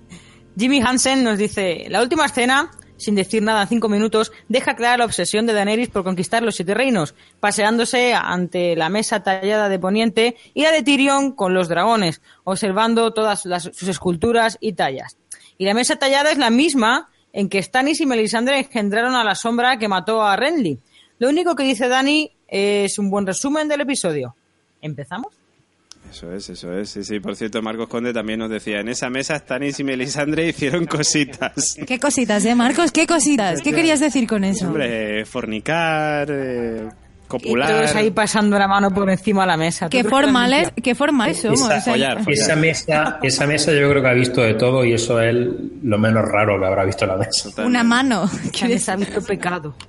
Ahí han hecho cosas, ¿eh? Han hecho cosas de adultos, ahí. En fin. ¿Qué somos? ¿La constante serios? Bastante serios. Radio Invernalia serios. Radio Invernalia nos ponemos más serios, ¿eh? Además. Bueno, vamos con PJ. J. Cleaner. Ya lo habéis comentado todo antes. Muy buen regreso. Muy, regreso. Muy buen regreso. Regreso, regreso. Era Melisandre hablando de Stannis, ¿no? que ya mi mente me. Ay, pájara. Estás pensando habéis Meñique. comentado todo, todo antes, muy bien regreso, poniéndonos en situación de cómo quedan las cosas al final de la temporada anterior. La escena inicial con la venganza total de Arya me ha encantado. Yo, como sorianos, amo a esa chica. También me ha gustado los ojitos que se siguen poniendo Tormund y Brienne. La, la ha desconcertado solo con pasearse. En fin, que me ha encantado. Último detalle. Que haya gigantes zombies acojona mucho. Os quiero, besis. También te queremos, PJ, besitos y, joder, es verdad, ¿eh? Los zombies, o sea, los caminantes blancos eh, gigantes acojonan, sí. Es más, Gungun es el Gungun ese gigante, tío. Claro, es que son como Gungun, son gigantes como él. No, e- es que es él. Es que lo que hace esta- estos bichos, cuando se muere la gente y los matan, les convierten en caminantes. Sí, pero, Pero, yo, no, Gungun yo está lo en- pensé, en pero ¿estás segura de que es él? No, no es Claro, él. tío, sí, no, no, no, es no, él. no puede ser él, claro. Si, si Boom Boom murió en Invernalia y entendemos que, que en Invernalia no pasa eso de convertirse en caminante. Pero que, que, que sí, tío, que esta gente está haciendo eso, que lo, matan a la gente y luego la resucitan y la, vuelven- y la vuelven caminante. Pero, ¿y Que entonces- es el Gungun, te juro que es Gungun, tío. Pero Yo que- me he fijado, digo, Que es el, no, es que no, que no, que no. Yo creo que que es lo que te está diciendo David. Yo creo que no. Porque Que aparte. ¿qué, qué han hecho con el cadáver de Boom? Han dicho, no, Pues no se lo han vamos a llevado, tío, se lo han llevado, han dicho, nos llevamos a cadáver de Gungun y lo resucitamos. Y, y lo han llevado más allá del muro para que resucite como caminante blanco. Yo no lo veo, ¿eh? Yo te juro que vi a Gungun ahí, no sé, se, Sí, se son- me fue a mí la son- pelota o algo, pero fue como ¡Gungun! Son primos de Boom, digamos. Una cosa así, No o sé. colegas, hermanos, son, pues yo qué sé, pues, pues, hermanos de leche, de Boom. Bueno, vamos con... Soriano nos dice, Soriano nos dice, ¿Leti? Se lo dice a PJ más bien, por lo de Besis, yo creo. Leticia Sabater, creo que Ah. se refiere. Sí, sí. Estuvieron comentándolo. Ah, ah, vale. Yo creo que tío que como he dicho, como a mí ya se me va la cabeza. Yo pienso muchas cosas Sí, raras. Como he que- dicho antes que se iba a sentar el, el rey Felipe en el trono, digo, y Leti, pues al lado, ¿no? No, es que lo estuvieron comentando luego en, eh, nuestro grupo exclusivo de Telegram para Patreons. Lo estuvo comentando PJ y Soria, nos estuvieron hablando de eso, de lo de la Leti. En fin. Y por último tenemos el comentario de Cristina Albalá, también patrón, pat- patrón nuestra, nuestra patrona, güey, que dice, ya está todo dicho. Así que solo añadir que me ha gustado mucho el capítulo, como cómo se ha, como, cómo se ha extendido el tablero y colocado las piezas. Empezamos con muchas ganas de escuchar Radio Invernalia. Besos constantes. Pues besos para ti también, Cristina. Y nosotros también teníamos muchas ganas de comentar Juego de Tronos, muchas ganas de que empezara la temporada. Ya sabéis, seguimos currando en verano, esto no tiene descanso, no tiene fin. Hemos descansado una semana solamente sin podcast. O en invierno, dependiendo de dónde nos estén escuchando. Efectivamente, también tienes toda la razón. Y, y nada, y que estoy muy contento de que un montón de nuestros Patreons nos hayan escrito, que mola mucho que estáis ahí apoyándonos siempre, incluso en verano, estáis donde estéis, mola un montón, todos los mensajes que nos dejáis también eh, cuando hacemos eh, programa en directo, los que nos dejáis en iVoox, o sea que estamos muy contentos. Si vosotros también queréis ser como nuestros queridos amigos, podéis entrar en patreon.com barra la constante y bueno, pues apoyar Radio Invernalia, La Constante con T de Tardis, eh, bueno, Remember ya terminó, pero da igual, la podéis apoyar también, podéis apoyar el Westpod, que, que bueno, estamos ahí a la espera con Westworld todavía hasta el año que viene, pero bueno, Y acordaros que este mes hay un sorteo muy chulo Sí. de un Funko de Cyberman y un juego de mesa de Juego de Tronos en el que podéis hacer vuestro empezamos ahí estamos. con las historias de Poniente. Además me han dicho que el juego es muy adictivo, es de estos sencillicos pero adictivos. Como la serie. Bueno, la serie es sencillica, sencillica, más que Leftovers es, pero, pero las hay más sencillas. En fin, que bueno, que esto ha sido todo. Patreon.com barra la constante, por cierto, recordarlo. Eh, y nosotros lo dejamos aquí ya. La semana que viene volvemos con, con más cosas, pero no sin antes despedirnos de nuestros queridos eh, compañeros. Señorita Gemma Yats, Un placer, como siempre, poder estar aquí delante del micro y con muchas ganas de que haga frío. Sí, más que nada por los 40 grados que tenemos ahora mismo, que, que madre mía, un poquito más de fresco ya podría hacer, ya podría hacer, sí. ya. Sí, ¿por qué no? Pues hasta la semana que viene también. Hasta la semana que viene. Nos despedimos del eh, señor Oráculo. Nos vemos la semana que viene con más Juego de Tronos. Ahí estamos. Está ya, está. ¿Cómo va, por cierto, Vientos de Invierno? ¿Tienes ya escrito el libro para Martín o...? Estoy ultimándolo, estoy ultimándolo ya, yo creo que para final de año, para las compras navideñas. Sí, pero date prisa que la gente está pidiéndolo, ¿eh? No paran de pedir Vientos de Invierno. George también me lo pide, pero a ver, es que no doy abasto. Claro. Es que le digo, George me dice, mata a ot- a otros tal, le digo, no quedan ya apenas. No quedan ya casi, leche. ¿A quién voy a matar? ¿A un primo lejano?